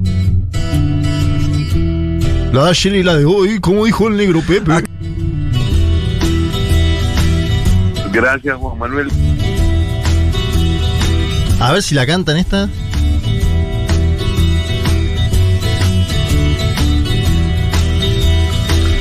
Ay, bueno. Em, casi las 2 de la tarde ya, mirá. ¿Te querés acordar? Antes terminaba en el programa en 5 minutos. ¿Viste cómo gritó Dieguito durante mi columna? ¿Gritó mucho? ¿No viste Sí, un grito descomunal? Yo dije. Ah, fue Dieguito. Yo fue pensé que había sido un Dieguito. vecino, una vecina. Fue, Di- fue un bostezo de Dieguito. Ah, amigo. ¿Cuánto durmió? durmió? ¿Dos horas? Nada. ¿Tres horas? Hoy está apagado. ¿Qué es esto? Mira, mira cómo hace con la garita. Bueno. che, hay muchos audios, Dieguitos. eh, no sé, entre bostezo y bostezo si pudiste escucharlos. pero hay muchos oyentes que están mandando saludos. Porque, Dieguito, cumplimos 200 programas. Esto es algo serio, ¿viste? Pero vos fíjate, tranquilísimo. Che, nos vamos a hacer. eh, vamos para adelante porque. Dale, en serio. dale, dale. No, no, no va a entrar todo.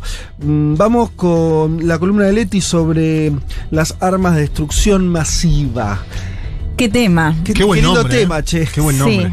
Bueno, Es, es verdad que las armas de destrucción masiva tienen un buen nombre en sí mismas. Sí, es un o sea, no. para banda decís. Para lo que sea. sí. Y además, eh, ADM. Para Lago también. Buena- Sos mi arma de destrucción masiva. siglas. No. Eh, bueno, vamos a hablar. Es, es un desafío para mí esta columna. Me, ustedes me van indicando. No me quiero ir mucho en, en la cuestión más técnica, pero sí tenemos una entrevistada justamente que nos va a contar más esa parte de, digamos, justamente de diferenciar cuáles son las armas de destrucción masiva.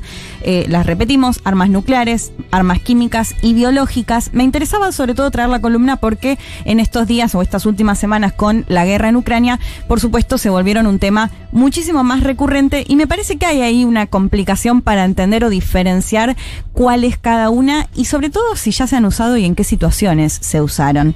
Eh, para eso arrancamos por quizás las más conocidas, las armas nucleares. De hecho, acá hago como cuando estás leyendo una nota y dice, bueno, ver nota anterior.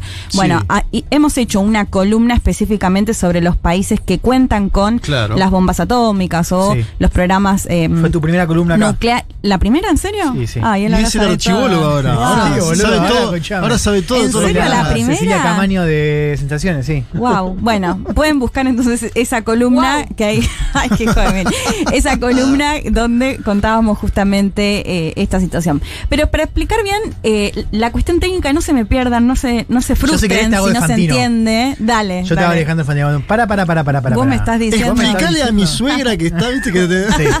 Bueno, para los que saben, quizás es redundante, pero para quienes no saben absolutamente nada, puede ahí al menos eh, te- quedarse con un poco más de información. Les decía, la escuchamos a Irma Argüello. Ella, le pregunté cómo te, no, cómo te menciono, ella me dijo analista internacional. Pero no, pero vamos ¿No? a decir, porque tiene Ah. mil títulos por los cuales la convoqué justamente, que es física, especialista en seguridad internacional, Ah. posgrado en seguridad, Ah. trabajó en la Comisión Internacional de la Energía Atómica en el área de seguridad nuclear y justamente por todos esos Wow. títulos que son más aún, eh, muy pedagógica, ella ya la van a escuchar. Claro, eso es lo que uso yo que no estudié nada.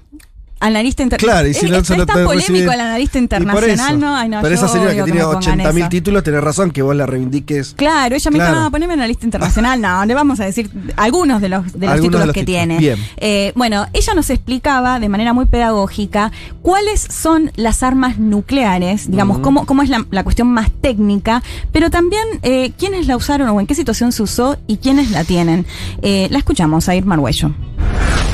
Empecemos por las nucleares. Ellas usan para la devastación la energía que se libera por las reacciones en el núcleo de ciertos átomos. Estas reacciones pueden ser la fisión de los núcleos de uranio o de plutonio, como en las primeras armas nucleares, las más primitivas, o la fusión de núcleos de hidrógenos que son livianos, como en las armas nucleares más modernas, que también se denominan termonucleares o bombas de hidrógeno. Las armas nucleares fueron utilizadas solo dos veces en Hiroshima y Nagasaki en 1945 en situación de conflictos armados. Pero a través de los años se realizaron más de 2.000 detonaciones por ensayos nucleares, probando todo tipo de artefactos en tierra, aire y en las profundidades submarinas. Hoy por hoy, nueve países poseen armas nucleares, totalizando entre todos alrededor de 12.700 ojivas. 90% de ellas están en poder de Rusia y Estados Unidos.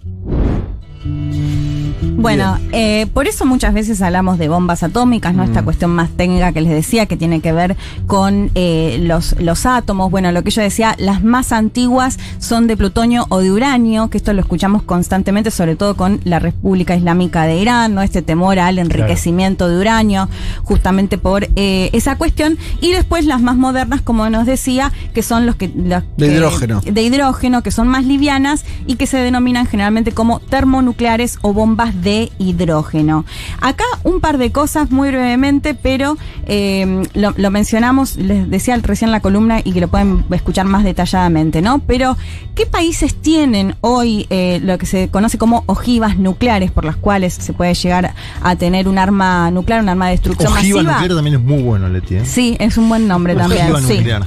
Eh, digamos, oficialmente hay cinco países que son los cinco países de que integran justamente la Comisión de Seguridad de las Naciones Unidas, que lo hemos dicho, lo repetimos, Estados Unidos, Reino Unido, Francia, Rusia y China, que justamente esto se había dado porque en el momento en el que eh, se prohíben, lo que se hace o lo que se establece es que quienes ya habían desarrollado justamente eh, los programas nucleares eh, lo mantengan, ¿no? Y eso es por, por ese motivo es que ellos tienen como el, el aval, digamos, para, para tenerlos. Pero se sabe que hay otros países que también tienen Ajá. armas nucleares y que no son solo estos cinco que les mencionaba. Y ahí sumamos a India, Pakistán, Corea del Norte, Israel, eh, creo que no me olvidé de ninguno. En total son nueve países que se, se- se cree que cuentan justamente con las armas nucleares. El dato que eh, contaba Irma y me parece súper relevante, de las más de 12.000 eh, ojivas que hay, esto, al menos oficialmente, el 90% están en Rusia y Estados Unidos.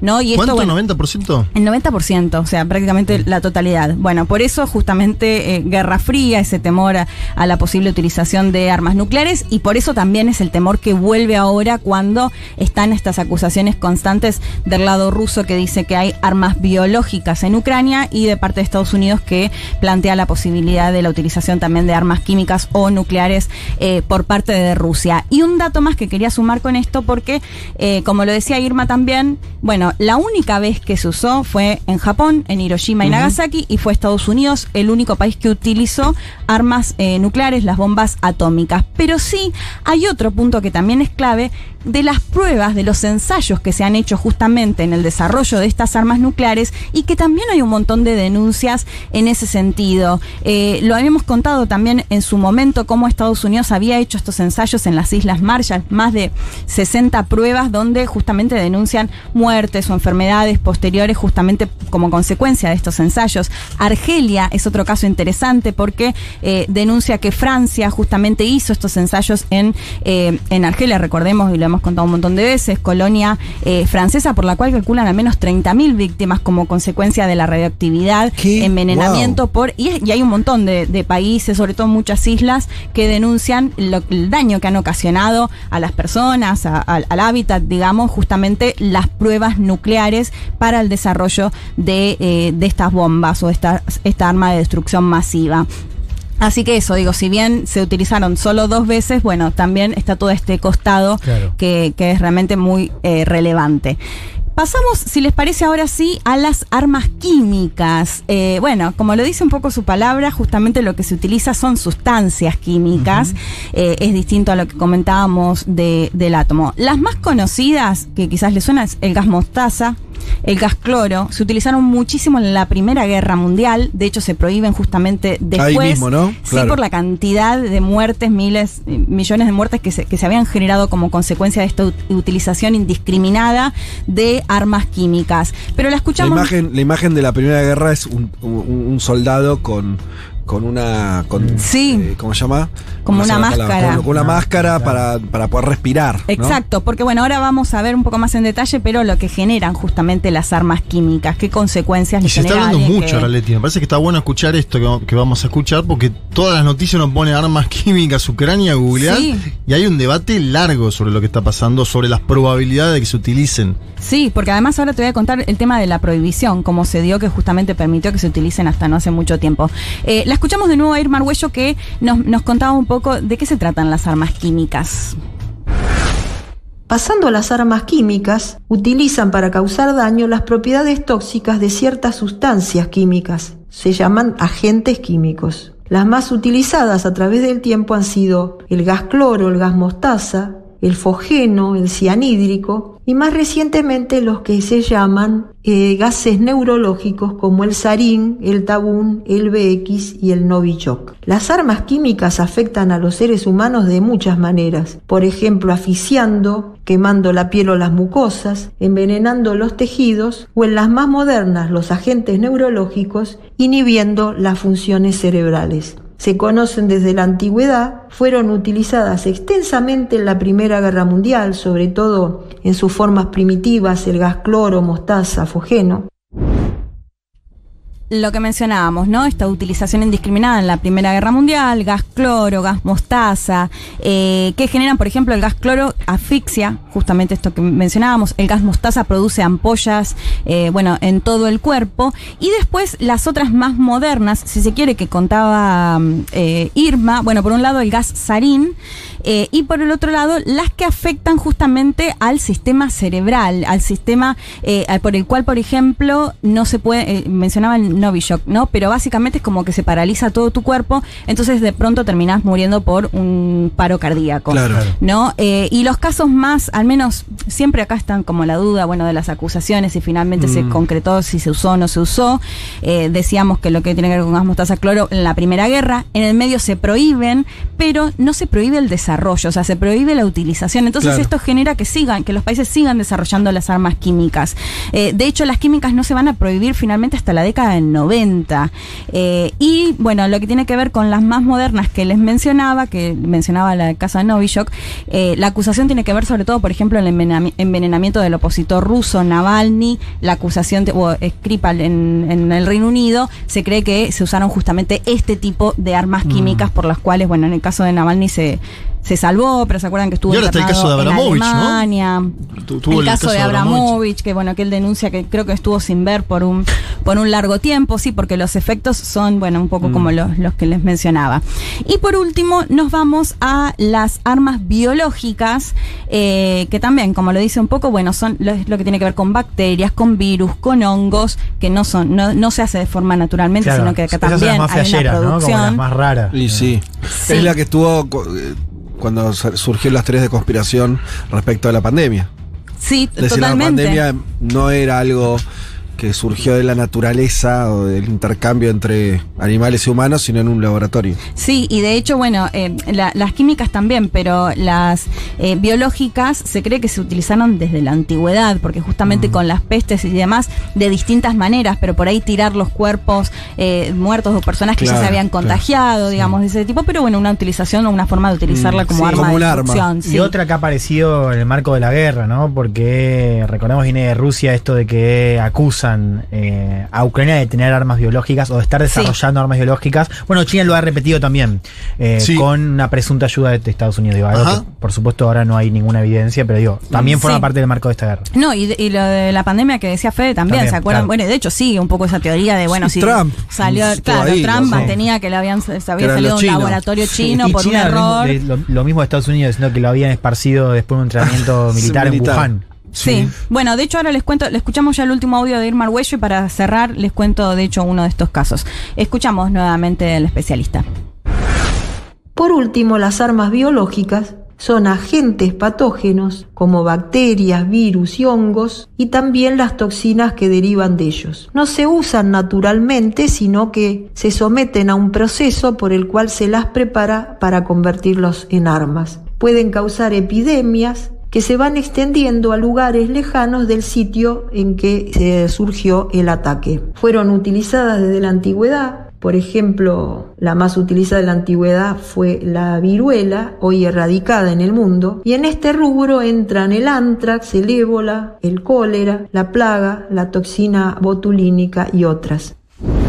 Bueno, varias que las conocemos claramente, ¿no? La viruela es una de las más letales, millones de personas y a lo largo de la historia, desde las cruzadas hasta acá en, en nuestro continente. de América, claro. Exacto. Eh, de hecho, lo de la viruela es súper interesante porque si bien está completamente erradicada y, y se ha pedido desde la Organización Mundial de la Salud que eliminen todos Mm. los restos que hay, digamos, en los laboratorios, Sí. se cree que todavía, tanto en Estados Unidos como en Rusia, Están. está el virus y más allá de que está la vacuna, que en parte claramente fue lo que lo salvó. Eh, lo que sostienen es que si, por ejemplo, ahora se llega a esparcir, bueno, podría también generar claramente o ser un arma de destrucción masiva. Eh, bueno, lo que me mencionaba Irma es, se utilizaron en la guerra entre China y Japón en 1937 y 1945 en algunos atentados terroristas y quizás el más conocido es los famosos sobres cartas con Anthrax en el 2001 en Estados Unidos que seguramente recordarán, de hecho algunas personas fallecieron justamente como consecuencia de, eh, del Anthrax.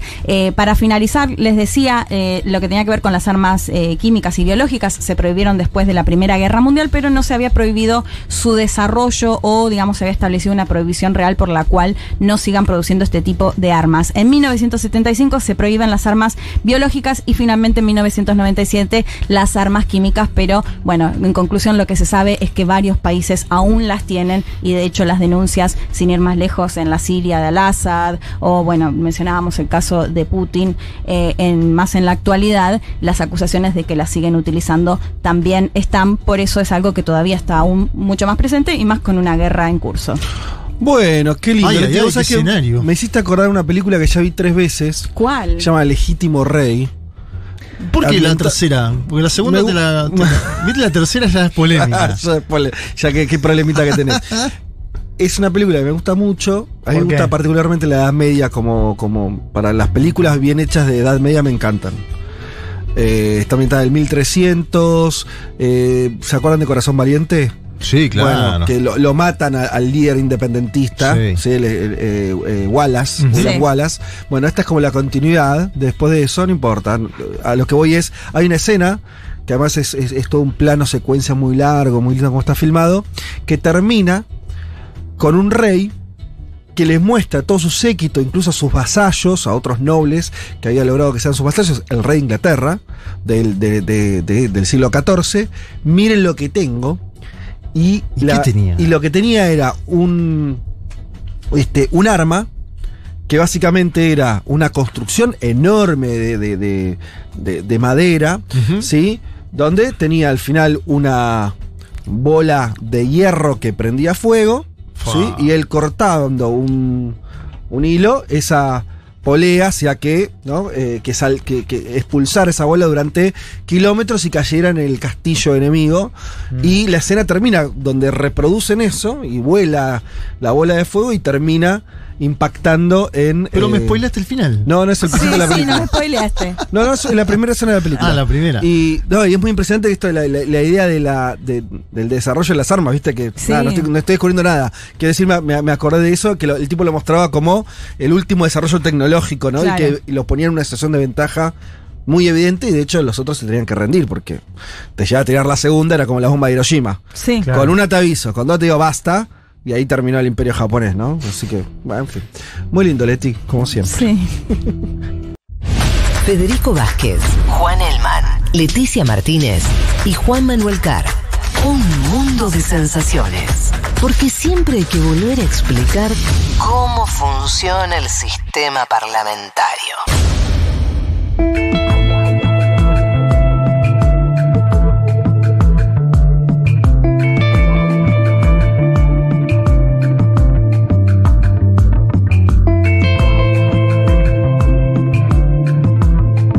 Podemos ya. Siento muy petizo, pero. Podemos ya presentar a nuestra invitada el día de hoy, lo dijimos en la venta del programa, eh, cuando, cuando arrancamos. Tenemos el, el honor y el placer de estar aquí con Maite Orsini, abogada y diputada del Partido de Revolución Democrática, partido chileno, de la izquierda chilena, del progresismo chileno, que además ahora son gobierno. Em, ¿Te puedo preguntar cuántos años tenés, Maite? Hola, primero te saludo, gracias a todos por la invitación. Tengo 34 años recién cumplidos. Bueno, o sea que sos parte de esa generación nueva que llegó al, al gobierno ahora en Chile. Em, Dos años menor que el presidente, ¿no? Tiene 36, Gabriel. Sí, Gabriel es del 86 y yo soy del 88. sí. Tenemos dos años de diferencia. y Pero somos de una misma generación política. claro, sí. a, a eso iba. Em, en Chile vos sos alguien muy, muy conocida, en Argentina eh, por ahí menos, seguramente hay mucha gente del otro lado que ahora está conociendo. Así que te pregunto, ¿cómo te presentarías si tuvieras que presentarte a gente que no te conoce? Bueno, como decía, soy abogada de profesión, diputada de oficio, soy profundamente feminista, mi construcción política tiene su centro ahí en, en luchar porque tengamos una sociedad más justa para las niñas que vienen, para que les toque vivir algo distinto, para que caminen seguras por la calle, para que sean libres, para que no crean que su vida está restringida a un espacio de la sociedad y que puedan desarrollarse plenamente. Me he especializado en mi carrera profesional en el área de la seguridad pública Mm. y ligado a la, agen- a la agenda de género, de género me dedico principalmente eh, a la violencia de género y eh, a la prevención del delito con perspectiva de género, que es lo que estoy estudiando ahora. Eh, Bueno, vayamos un segundo ahí, después va- vamos a, a- a- a- a volver a hablar de Chile y demás, pero porque vi que vos estás tuiteando también aprendiendo de experiencias en Argentina respecto a la comisaría de la mujer, ¿no? A eso vine. Ajá. Sí, ah, viniste bueno. específicamente a conocer Sí. esa política en particular. Sí, es una política pública que acá tiene muchos años, está desde el año 87, Ujú. que tiene muy buenos resultados y que eh, urge aplicar en Chile. Yo soy de la tesis de las que ha sostenido que en Chile hay que refundar las policías, que no alcanza con hacer una reforma, sino que Chile merece unas nuevas policías eficientes con respeto por los derechos humanos y, eh, Eso implica y por que- las mujeres, hacer otras policías. O sea, cambiar carabineros, fundar otra cosa. Sí. Otra institución directamente. otra institución directamente. Nosotros tenemos en Chile dos policías, Carabineros de Chile y PDI con las mismas funciones. Mm. Es, es una policía poco eficiente y, y sobre todo poco legítima. Eh, llegamos a un punto cero, creo yo, de legitimidad de las policías donde no hay retorno. No creo que haya nada, ninguna reforma que pueda hacer que la gente vuelva a confiar en Carabineros de Chile. Pero más allá de eso, mientras que hacemos esta reforma, porque yo soy, si bien de la que quiere transformaciones profundas y estoy luchando por aquello, entiendo que Mm. no se hacen de un día para otro y que no podemos llegar y transformar todo de un día para otro y que, que son procesos. Y hacer unas nuevas policías para Chile es un proceso largo y mientras tanto las mujeres no pueden seguir encerradas en sus casas sin querer denunciar porque el espacio de denuncia les parece poco seguro, agresivo, revictimizante. Entonces, tener una política pública en la que hayan comisarías de la mujer donde sean atendidas por carabineras, ojalá sororas, con perspectiva de género, eh, con equipos multi, multidisciplinarios, con psicólogas, con asistentes sociales, podría generar incentivos a que las mujeres decidan denunciar, sobre todo en temas de violencia sexual, donde eh, yo he trabajado bastante, estoy por, por aprobar el martes una ley que entrega garantías a las víctimas de violencia sexual en Chile, que es de mi autoría eh, por un caso, bueno, se llama Justicia para Antonio, un caso bien dramático que vivimos en Chile y levantamos una ley eh, que está a punto de ver la luz el martes, estoy muy contenta por ellos, pero no resuelve ese problema. Las mujeres se acercan a denunciar eh, y bueno, todos acá sabemos lo que pasa, no creo que sea tan distinto. Acá tienen esta experiencia, pero las policías que no tienen formación en género muchas veces no les toman las denuncias, les dicen que lo que le ocurrió no es tan grave, que vuelvan a casa eh, o, o no les creen, las juzgan. Y, y, la- y eso desincentiva la, denuncia y cuando no hay denuncia se abre la cancha para el abuso, para el maltrato, para la agresión.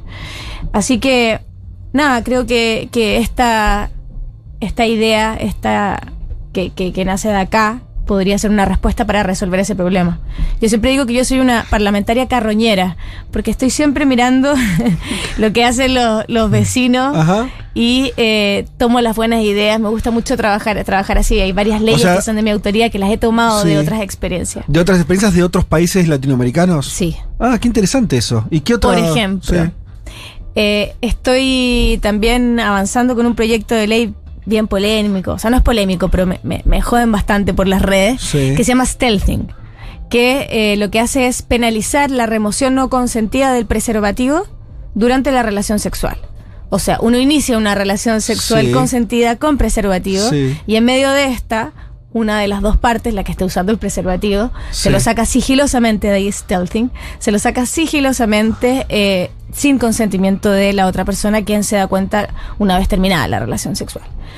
Que es una práctica, aunque, aunque me mires con esa cara, Sí. sabes que Común. bastante más, más, Más común de lo que uno, de lo que uno pensaría. Sí, de- perdón, me acuerdo de hecho el caso de Assange, Julián Assange, ¿se acuerdan que fue denunciado justamente Claro, por abuso Suecia. sexual? Claro, y tenía que ver justamente con eh, esta cuestión, ¿no? De que él no, no sé si no, se había, no había querido usar o se lo sacó en el medio de, del, del, del acto sexual, pero bueno, me acuerdo de ese caso. ¿Y acá a nivel regional o de dónde lo tomaste el caso? Sí, eh, en Costa Rica hoy día se está Ah. discutiendo, hay una diputada joven que eh, planteó el tema y se hizo harta polémica ya, pero hay varios países eh, de, de otras partes, como por ejemplo en el estado de California ya está tipificado como delito, en, en Alemania, en España, en Londres, si bien no está tipificado como delito, delito perdón, eh, tienen sentencias condenatorias donde se han condenado personas por agresión sexual y en los países anglosajones eh, las sentencias generan precedente, por tanto Claro. son obligatorias, se podría decir que es ley también. ¿Y eso Claro, ya lo presentaste países. allá en el Congreso? Sí, ya lo aprobamos en la Cámara de Diputados y Diputadas, casi por unanimidad. Claro. Y ahí se puede hacer algo interesante acá en el tema del Congreso, que es un poco estando ¿no? hoy dentro de la bancada del, eh, de apruebo de dignidad, para decirlo, digo, el conglomerado que es parte del presidente. Eh, ¿Cómo ves los desafíos en un Congreso que ha salido, o sea, está dividido y donde la derecha ahí tiene eh, cierta ventaja, ¿no? ¿Cómo, cómo ves ahí la relación de fuerzas?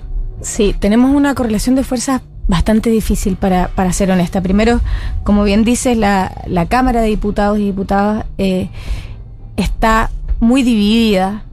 Es una Cámara, yo te diría, más conservadora.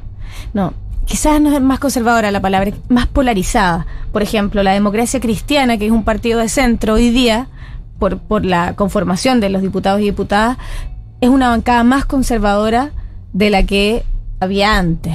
En el Frente Amplio yo te diría que la bancada es menos conservadora que la que había antes por su lado.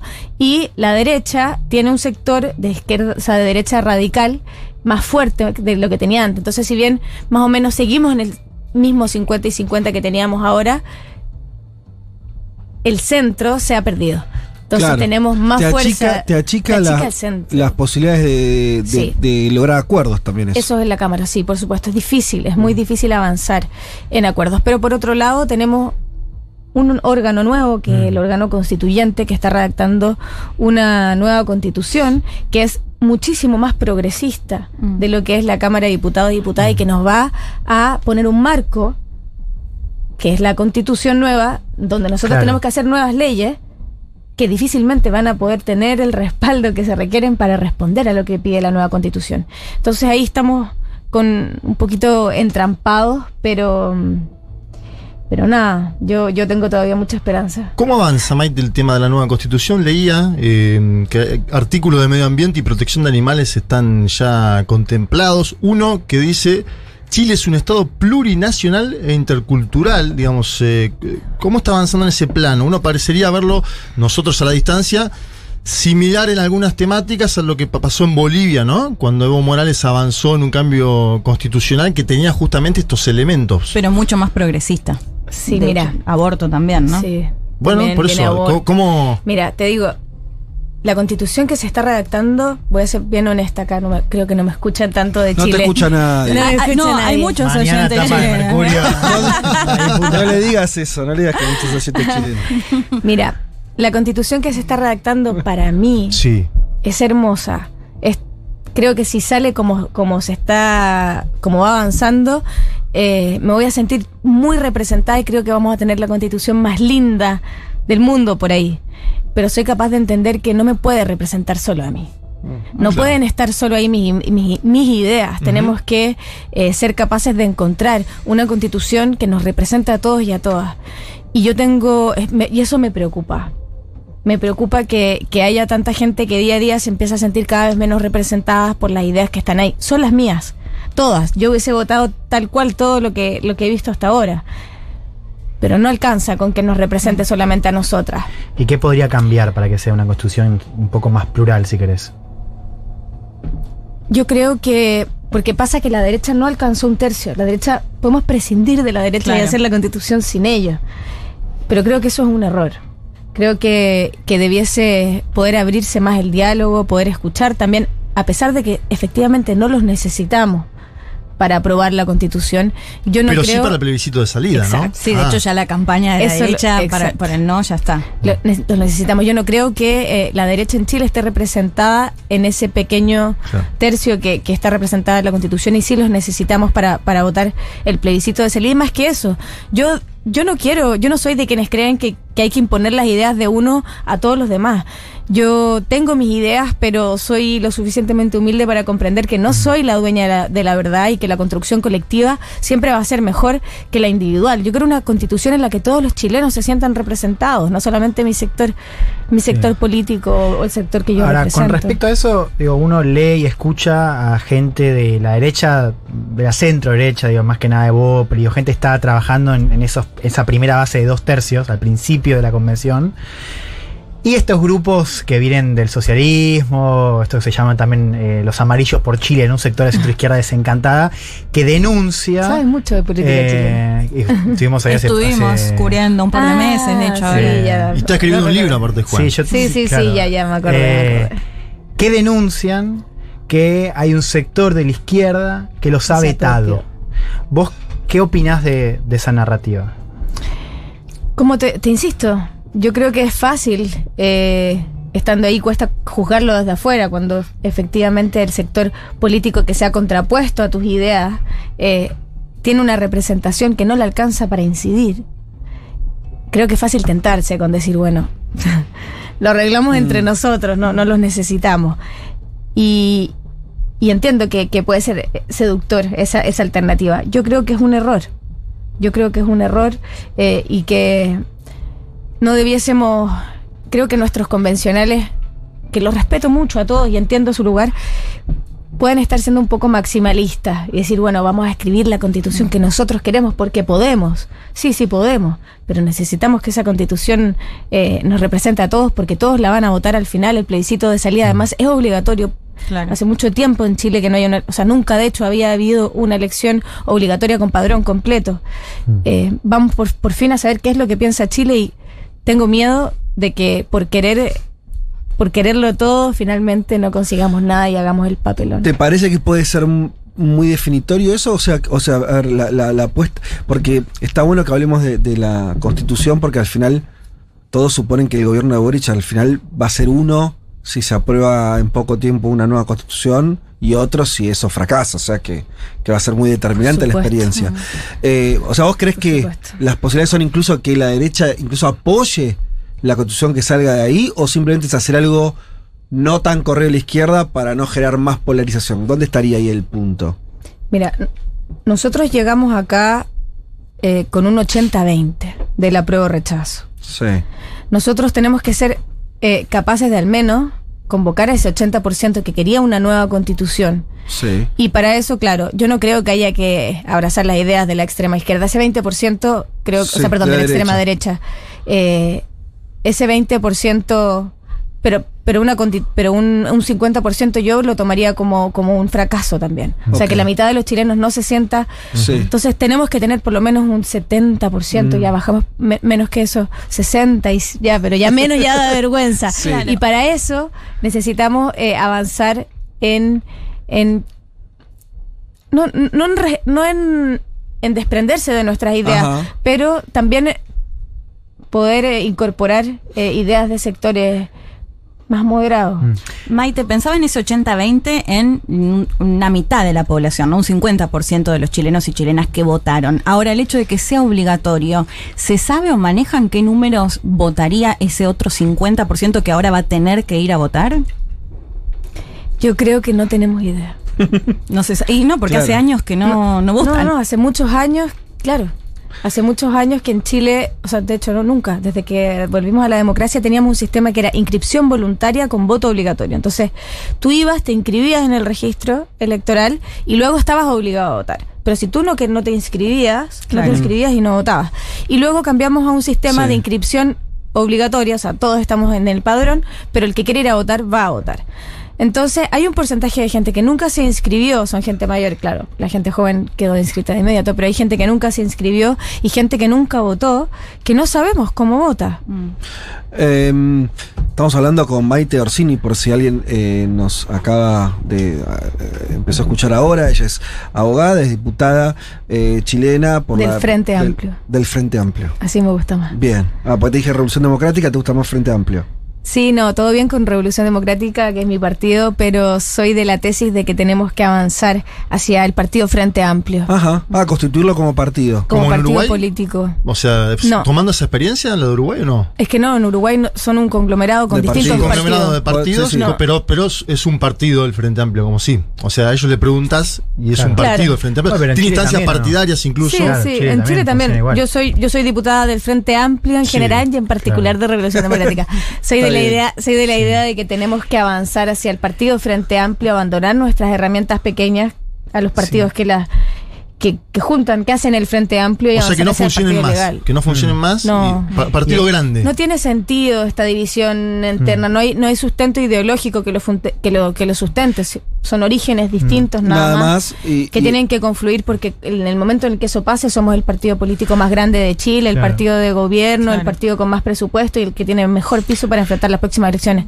Mientras sigamos divididos, Hay una cosa que ahora, ahora, ahora Juan, eh, pero para no irnos del tema que estabas diciendo tan Perdón. interesante, explicar cómo la gente votaba en Chile y la cuestión sobre la constitución y que ahora van a votar de vuelta todos después de muchísimos años, que van a estar convocados efectivamente todas las chilenas y los chilenos. Hay unos números que nosotros lo veíamos antes de la elección presidencial, que es que desde Argentina son muy raros, porque Argentina tiene una tradición de voto obligatorio de mucho tiempo, acá vota el 70, el 80% del padrón. qué lindo. Siempre, ¿no? Eh, no- nos gusta ir a votar. Eh, y tenemos una cultura desarrollada en ese sentido que creo que, Sí. que es interesante. Es los números que a mí me sorprendían o que me- eran que sobre todo los que no iban a votar eran los pobres. Mm, para sí, decirlo claro. muy Sí, ¿no? Pero básicamente Sí. eh, eh, había un alejamiento de la política que no era igual en todas las clases sociales. Tenía la clase alta y la clase media que sí iban a votar, se sienten representados y no casualmente los pobres son los que estaban afuera del sistema político de alguna manera. Tiene mucho sentido. Y cómo, o sea, al final lo que vos, e- esa duda, ¿no? Sobre qué va a pasar, que es una poco de duda, qué van a votar esos sectores, sobre todo, que por eso los que mm, en general no votan y tal vez se expresen más en esta, en el plebiscito Sí. por la constitución. Mira, pasa que en Chile, y lo, cuento acá porque nos escuchan argentinos y Mm. argentinas, en Chile hay, y el problema que está en el corazón de, de las demandas de los chilenos y chilenas es que en Chile hay tres comunas, cuatro comunas, que son las comunas del sector oriente de la región metropolitana, en donde viven aproximadamente no sé, 800.000 personas. En Chile hay 800.000 personas que viven en Finlandia que viven con un sistema de salud de primera categoría a nivel mundial, que viven con educación de primera categoría a nivel mundial, en barrios lindos, con, con aire, Con árboles. con árboles verdes, viven en Finlandia. Y el resto de Chile, bueno, que se joda, que se joda. Entonces, son esas personas, las que viven en Finlandia, que van a votar porque quieren seguir viviendo en Finlandia y saben que todos no podemos vivir en Finlandia. Entonces, van ahí a defender sus privilegios, a defender el este sistema que los tiene ellos viviendo tan bien en un país que vive tan mal. Y el resto de, lo- de los, de los chilenos dice, este, este resto que se joda, dice, bueno, si no va a cambiar nada, total, son igual ellos mismos, los que viven en Finlandia, Sí. lo que gobiernan y legislan, porque para gobernar... Sean y más de izquierda o más de derecha Sí, incluso. sean más de izquierda o sean más de derecha, exactamente. Ahora, perdón. Da lo mismo de donde sean. Mm. Todos los que están en el Congreso vivieron en Finlandia. Mm. Todos los que están en el gobierno, todos los ministros, todos los presidentes vivieron en Finlandia igual. Entonces, las cosas mucho Mm. no van a cambiar, porque al final ellos igual quieren quedarse en Finlandia. Perdón, Y ahora una, una Entonces- anécdota entre paréntesis que creo que representa muy bien esto que decís, Maite. En, la- en el día de la elección, cuando se acusó justamente al gobierno de Piñera de no poner el transporte público, y justamente los más perjudicados para llegar a votar, bueno, justamente son quienes no tienen auto, quienes no, de, de las clases eh, económicas más bajas, digo, me parece súper representativo. A menos votos. Nosotros decíamos, si sale más gente a votar, nosotros ganamos. Claro. Si sale menos gente a, ganar, a votar, va a ganar Cast. Porque hay- si hay gente que va a llegar Sí. a votar sí o sí, es Sí. esa gente que vive ahí. Igual fue Finlandia, maravilloso lo que se generó, ¿no? Eh, Salieron la gente de taxistas, sus choferes, casas los sí. autos. Sí, fue hermoso. ¿Estuviste allá? Sí, sí. Sí. Lo estábamos viendo con Juan. Sí. Sí, fue bonito. Bueno, pero la, la última pregunta de cajón en relación a esto, entonces, y, y ahora esto va a cambiar, esto que vos des- esta, esta descripción de Finlandia, que me parece muy, Claro. Sí, muy sí. clarita, muy, digo, eh, eh, incluso esta cuestión de, bueno, medio todos, vos agarrás el Congreso y todos vivimos en Finlandia, que es una realidad de un sector de los chilenos. Y el resto de los chilenos que no se sienten comodidos por la política. Y, y ¿Va a eso cam- cambiar? va a cambiar ahora con este gobierno, es algo más de largo plazo, es una cuestión No, cultural. los cambios culturales sí, los cambios culturales siempre toman tiempo, Mm. pero no, no, yo no soy tan pretenciosa como pa- para pensar que los cambios empezaron con nosotros. Mm. Los cambios vienen de mucho antes, en el 2009 te diría que, que empezó a despertar el pueblo de Chile, los pingüinos salieron a las calles, a pingüinos le llamamos a los, a los secundarios, Estudiantes. a los estudiantes Sí. secundarios, los que están en, el- en las escuelas. Partieron ellos, luego los universitarios en el 2011, las movilizaciones ambientales, las movilizaciones por no más AFP, que culminaron finalmente en el estallido social cuando Chile dijo basta. Entonces las transformaciones se vienen gestando hace bastante y hoy día creo que por fin hay un gobierno que puede hacer eh, viable el comienzo más más concreto de esas transformaciones, pero no creo que haya empezado con nosotros. Viene de antes y hoy día nosotros podemos materializarlas porque porque creemos en ellas. Yo creo profundamente en un, en un país distinto, muy distinto del que tenemos. Boric no vive en Finlandia, digo, este gobierno no es de Finlandia, bien sabe, Boric viene de Magallanes. Ahora, sí, aún sin vivir en, los, en las Condes y demás, son todos de universidades privadas, digo, Boric de la Universidad de Chile, Jackson. Es y que en buena Chile no hay universidades públicas. Es cierto, pero me refiero a un sector que O sea, si bien... Perdón, si son públicas, pero no hay universidades gratuitas. Claro. La Universidad de No, Chile es una claro, universidad pero pública. universidades pero donde va la elite también. mucho más, claro. Entonces, es que solo la elite va a la universidad. Claro, entonces lo que En digo es, no hay un riesgo también, digo, es cierto que este gobierno tiene, o sea, sus primeras líneas no vienen de eso que vos llamás Finlandia. Ahora sí representan cierto sector de clase media universitaria, acomodada, que también tiene cierta distancia con una parte Sí, importante. de tampoco Chile. son Lula o Pepe Mujica. Exacto. Mm, no, o sea, no la pregunta es, eh, claro, no viene Finlandia, pero viene en Unioa, como, como decían ahí en Chile, ¿no? Estos barrios de clase media universitarios. ¿No hay un riesgo también el hecho de que quizás eh, el Frente Amplio es un partido que, si bien es un partido o un frente novedoso, no tiene mucha experiencia de penetración territorial en Chile? ¿No eso es un riesgo para este gobierno? Sí, sin duda, sin duda. Nosotros, más que por, creo que por los orígenes, también tienen que ver los orígenes, sí, claro. El Frente Amplio, la Revolución Democrática, el Movimiento Auto- Autonomista, como se llama el partido que, que hoy día es Convergencia Social, donde está Gabriel, Sí. son, son partidos políticos que tienen en su base un movimiento universitario. De la Universidad de Chile, como de la Universidad de Chile, que es el movimiento autonomista, de la Universidad Católica, se llamaba el NAU, lo que formó Revolución Democrática. Entonces, sí, son partidos que, que, que tienen un origen en la élite, pero que. Entonces, es un, sí, puede ser un problema. Otro problema es efectivamente que somos un conglomerado muy nuevo.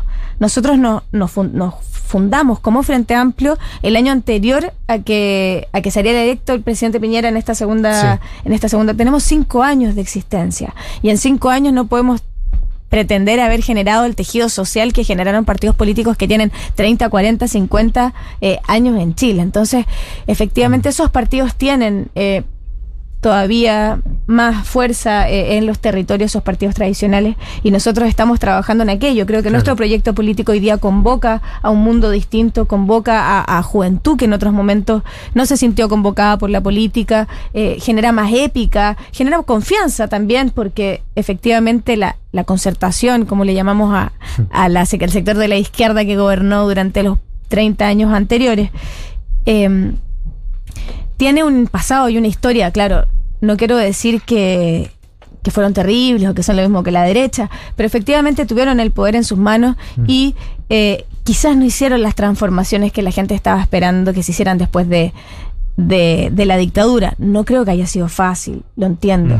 Eh, entonces también cargan con una historia que no- con la que nosotros no cargamos. Es más fácil quizás eh, confiar para, para esos sectores, pero no hemos logrado construir esa, esa, esas bases sociales en tan poco tiempo. Creo que todavía nos falta mucha historia. Esta historia está recién comenzando, es una historia extraña que empieza con un gobierno, eh, pero, eh, pero nos queda mucho, mucho todavía por, por construir. Van tres semanas, es poco para hacer un primer balance de Y ya cualquier le estamos, ya le estamos No, no, dando con todo. Y pero porque yo leo también en, en- en algunos medios, en algunos medios en Chile donde se dice se terminó la luna de miel, ¿no? Ah, qué rápido. Sí, ¿Viste? no, Pero, pará, eh, dura 100 días. Y, ahí yo te quería preguntar Bueno. también, y leo, Entre leo, que sale electo y, em- y sale y leo que a después ejercer, sale, esa es la luna de sale miel. una encuesta de CADEM que habla de, la- de una baja en la de un aumento, mejor dicho, en la desaprobación. También obviamente destaco que sigue estable la aprobación de Boric según CADEM, ¿no? Con 50%. Pues siempre hay que leer la noticia de los dos lados.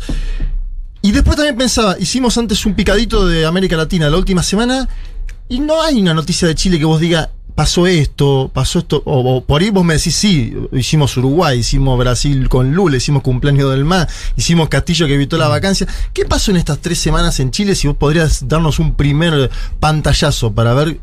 De la gestión en- de gobierno, Claro, ¿en qué se avanzó? Nada, ¿qué vamos a hacer en tres semanas? Somos muy ansiosos Estamos- nosotros. ¿En ¿Qué? ¿Tres semanas? Menos de tres semanas. Eh, asumimos el 11, sí, sí, tres semanas. tres razón, semanas. tres semanas. En tres semanas. ¿Qué pasa en las primeras tres semanas de gobierno? Se nombra, se arma gobierno. Sí. Imagínate, nosotros llega al llegamos al Se gobierno. conocen las oficinas. se conocen las oficinas, se nombran, y en los nombramientos ha, ha habido algo de, de roce y ruido, me imagino que es normal también. sí, claro. Que no sé qué. Además son muchos partidos, mucha- muchos orígenes No, sí. distintos. Te- eh, somos, somos un, un gobierno comple- complejísimo, que tiene dos conglomerados, eh, que tiene ahí, que tiene como un coqueteo con algunos sectores, un pololeo con otro y un matrimonio con otro. Entonces se hace, se hace todo bien. Relaciones Uf, abiertas. Maite, me Boris- Boris definiciones. Me- te voy a robar un par, te digo, me el- eh, vamos a usar esa, digo, eh, hablamos de Frente Amplio, podríamos hablar de apruebo dignidad. digamos. Que- Eso claro, es- es el frente. claro. está, no, el Claro. movimiento, el, el de Gabriel Boric, ¿Cómo es la cadena poliamorosa? Es así. Sí. Dentro del Frente Amplio hay tres partidos. Ajá. Uno de ellos es el del presidente que se llama Convergencia Social. Sí, claro. Y juntos, los tres partidos, formamos el Frente Amplio. Luego, el Frente Amplio tiene un noviazgo con el Partido Comunista. Exacto. Que no somos lo mismo, Ah, pero es estamos noviando, comprometidos. o sea, no estamos comprometidos. Estamos, no, estamos comprometidos. Ah, tenemos un compromiso. más alto. O sea, nosotros acá tenemos un compromiso, arriba tenemos otro compromiso con, Con el, Partido Amplio, sí, Comunista. que también tiene sus tendencias. Un, perdón, Partido Comunista, digo, que tiene sus tendencias. No lo mismo Jadwe, ¿no? Que Camila. Que Camila, Claro. que está en el gobierno. Pero ellos no lo jamás te lo van a No, decir así. no, No, no. Para afuera es un partido. Bueno, Ni hace falta que lo digan. Entonces, para se- seguir con eso que es Bueno, muy. Esa entonces- mamusca que es muy Sí, ya. Entonces, ilustrativa. luego, claro, Partido Comunista y Frente Amplio, ahí tenemos un noviazgo. Tuvimos unos problemas el año pasado, pero bueno. Como en todo noviazgo. Sí, sí. Sí, claro. Es un pololeo firme. Sí, un pololeo firme, medio tóxico a veces, pero firme. pero firme. Luego de eso viene eh, el gobierno. Sí. Y el gobierno, además de Apruebo Dignidad, tiene ahí una, un romance con el Partido Socialista principalmente, Claro. pero le dijo al, al Partido por la Democracia, Puede ser ya el, el bueno, ex, ya el ex que está ahí, Claro. el ex que va y No, viene, porque- ¿no? El Partido. Socialista dijo, ya bueno, vos Claro. también. Sumamos también al Partido Liberal, que era un partido que era, den- era del Frente Amplio, del primer... Ah. Pero que cuando nos pusimos a pololear con, a- de, no- de novios con el Partido Comunista, dijeron, no, nosotros no, esto- para esto no estamos. Claro. Para esto no estamos. Y el Partido Li- Liberal se va del Frente Amplio y ahora está dentro del gobierno. Les dijimos, ya bueno, los perdonamos, vengan. Pero eh, están en esta capa más, más de afuera. Mm.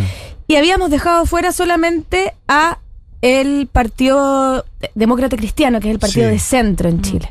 Lo habíamos dejado fuera. Pero la semana pasada el presidente nombró al superintendente de salud de la democracia Ah, cristiana. bueno, hay una novedad. Que es un demócrata cristiano que es bien del Frente Amplio, la verdad. Mm. o sea, es el demócrata, demócrata cristiano más progresista que hay en, el- en, en- la democracia cristiana, pero es un, es un exdiputado, una personalidad importante de la democracia cristiana que hoy día entró a un superpuesto en el gobierno.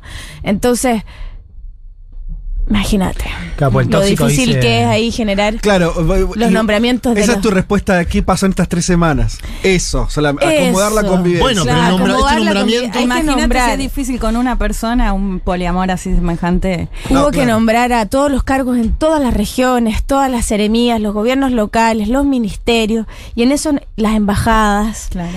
Acá, Eh, ¿no? Con la, con la- con la embajadora acá hubo todo un tema en la prensa chilena y también en la prensa argentina, que aprovechó el nombramiento de una militante del Partido Comunista para hacer un El escándalo. primero que tuiteó fue Cast. ¿Y cómo, lo- ¿Y cómo los están tratando? A ver, sí, es distinto el conflicto en Argentina, por ejemplo, hace muchísimos años que cada vez que gobierna el peronismo, eh, los medios de comunicación directamente están enfrente tirando eh, digo, un enfrentamiento muy descarnado. En Chile no es tan así, pero ¿cómo sienten ustedes que eh, se vinculan con los medios de comunicación, la concentración de los medios, lo sienten jugando ya en contra del gobierno, no tan así? ¿Cómo Yo- es eso? Te pregunto te por los medios porque es algo que, que, Sí. que impacta después en la sociedad y, ¿no? Yo te diría que, que es peor el problema que tenemos nosotros, porque en Chile los medios de comunicación están en Finlandia. Están concentrados, están muy concentrados en la derecha chilena eh, y están concentrados en, sobre todo, los grandes grupos económicos. O sea, los mismos que son dueños de Chile, que son dueños del mar, que son dueños de los bosques, son los dueños de los medios de comunicación. No hay o hay muy poco, muy poco y, y- y se sacan la mugre por existir, pero realmente que sean de masa, eh, no hay independientes medios de comunicación independientes, más progresistas, que sean de masa. Porque sí, claro, hay muchos de nicho. está buena, claro, está el clinic, que está bueno, el Mm. mostrador, ya bueno, pero que pero no son eh, medios de masa, los medios de comunicación de masa que son, bueno, la televisión, los tres canales de televisión, eh, y los grandes diarios, el Mercurio, la Tercera y sus derivados, son medios de comunicación que son de los grupos más poderosos de Chile, que probablemente se van a pérdida, pero no les importa eh, porque tienen sus negocios en otros lados y saben que los medios de comunicación de masa les van a permitir para, mo- para seguir sosteniendo el modelo que ellos creen que hay que Es exactamente aplicar y igual que les acá, funciona. igual, ¿eh? O sea, no, es Pero, ustedes tienen más, más, más Creo que, medios bueno, independientes. tenemos, tenemos con una construcción por ahí de medios, sí, eh, hay algunos medios relevantes con otra línea, los grandes, grandes medios y grandes jugadores son la descripción que vos haces igual. O sea, por ahí se siente un poco distinto, hay algún canal de noticias que dice otra cosa, eh, hay radios como, como esta u otras más que llegan a un público más o menos amplio, pero son todos jugadores pequeños al lado de la, de la realidad. Pero te preguntaba, vos notás además que esos medios con esa descripción que haces hoy están furibundamente en contra de Boric. Ah, sí, ya, ah, ok. Sí, es algo siempre clarito lo eso. estuvieron. O sea, Mm. creo que desde la, desde, desde la campaña, desde que se empezó a hacer más o menos posible esta que Gabriel, porque hace un año nadie creía que el Frente Amplio fuese capaz de, el de gobernar. Boric. No, ni- o sea, mira, yo voy a decir algo. Ah. Yo, cuando Acá viene un titular. no Atención. teníamos. no, no, si hasta altura ya no importa. Yo confío mucho en Gabriel, yo soy muy cercana a Gabriel y, y lo respeto mucho y lo quiero mucho y creo que es lo máximo. O sea, Sí. creo hay pocas personas más fan de Gabriel Boric que yo. Bien. Pero a pesar de eso, por, la visión que yo tenía más de lo que era el Frente Amplio, del apoyo que teníamos en la sociedad, yo pensé que nosotros no juntábamos las firmas. Claro. Nosotros teníamos que juntar firmas para que Gabriel pudiese ser candidato, porque su partido político no tenía la herramienta legal necesaria como para llevar un candidato. Y había que hacer una campaña y juntar 15.000 firmas en dos semanas. Y la gente no llega y firma y pone su huella por cualquier cosa. Claro. Entonces yo dije, bueno, Ah, no, lo, no, no. lo vamos a lograr. Pero no lo dijiste en público, ¿no? Claro, Como Pamela pero Giles. ahí Pamela, eso, Pamela Sí, Giles, que justo la entrevistamos en Sí. ese tiempo, le les dio un empujoncito al final. No, sí, nos ayudó bastante. De- La abuela, Gracias, gracias, abuela. eso y mirando yo para pensé atrás. que no lo juntábamos. Y- Digo, claro. Nunca imaginé, o sea, Claro. imagínate que yo que estoy adentro ahí todos los días, no imaginé Mm. que podíamos llegar acá, imagínate el resto que además no cree tanto como yo creo, ni en Gabriel ni en el proyecto político. ¿Y qué que- fue el clic que ahí? nos toca, que nos toca ¿Qué fue el encarnar. clic que No, explica no solo juntar no las firmas, sino ganarle a, a Hadwe? Yo no creo que, eh, que haya habido un clic. Yo creo que nosotros no nos dábamos, no nos dábamos cuenta del apoyo que teníamos en la base social hasta que lo medimos en las urnas. No- se dedicaron justamente los medios de comunicación a decirnos los cuatro años. Nosotros llegamos, formamos el Frente Amplio y al año llegamos con una bancada de, de, de 20 diputados a la Cámara 20, Ujú. además cabros jóvenes, con un sello distinto. Y los medios se encargaron durante cuatro años de decirnos que estábamos en el suelo, Claro. de que estábamos Sí. muertos, de que la gente no nos quería, de que la gente no confiaba en nosotros, y por ahí lo creímos. Claro. Y de hasta hecho, que llegamos ven- a las urnas y nos dimos cuenta de que teníamos ese apoyo, que salimos a buscar las firmas y conseguimos las 15.000 firmas, llegamos a las urnas en la primera elección de constituyentes y nos dimos alcaldes, eh, consejeros municipales, y nos dimos cuenta eh, de que sí teníamos el apoyo y de que sí se podía. Yo también, otra, no tan incidencia, perdona. No. Yo no iba a ser diputada en este segundo periodo. A mí me gusta mucho la academia y, y tenía ganas de estudiar, de, de, de hacer una, una maestría que, que me gusta mucho y pensé que no iba a tener otra otra oportunidad para hacerlo. Fui mu- yo salí electa con 28 años, Mirá. la primera vez diputada. Y senta- sentía que, que me tenía esa deuda, que ya después más grande no lo iba a hacer y, y quería ir y volver, ir a hacer, eh, estudiar y luego regresar. Y después de la elección de, que tuvimos en, en mayo de los constituyentes y de eh, las municipales, y cuando vi el apoyo que tenía el proyecto político, dije, mierda, vamos a gobernar, me voy a tener que quedar. ¿Cómo me voy a ir? Llevo 10 No, años. claro, sí. Llevo 10 años, o sea, todo, todo desde, yo, yo milito desde los Bueno. 22 años. Toda mi vida como adulta construyendo, construyendo esto. Y justo cuando vamos a gobernar, yo me voy y voy a estar desde, desde Londres mirando. Claro, mirando, terrible. ah, como gobiernan sin mí. No.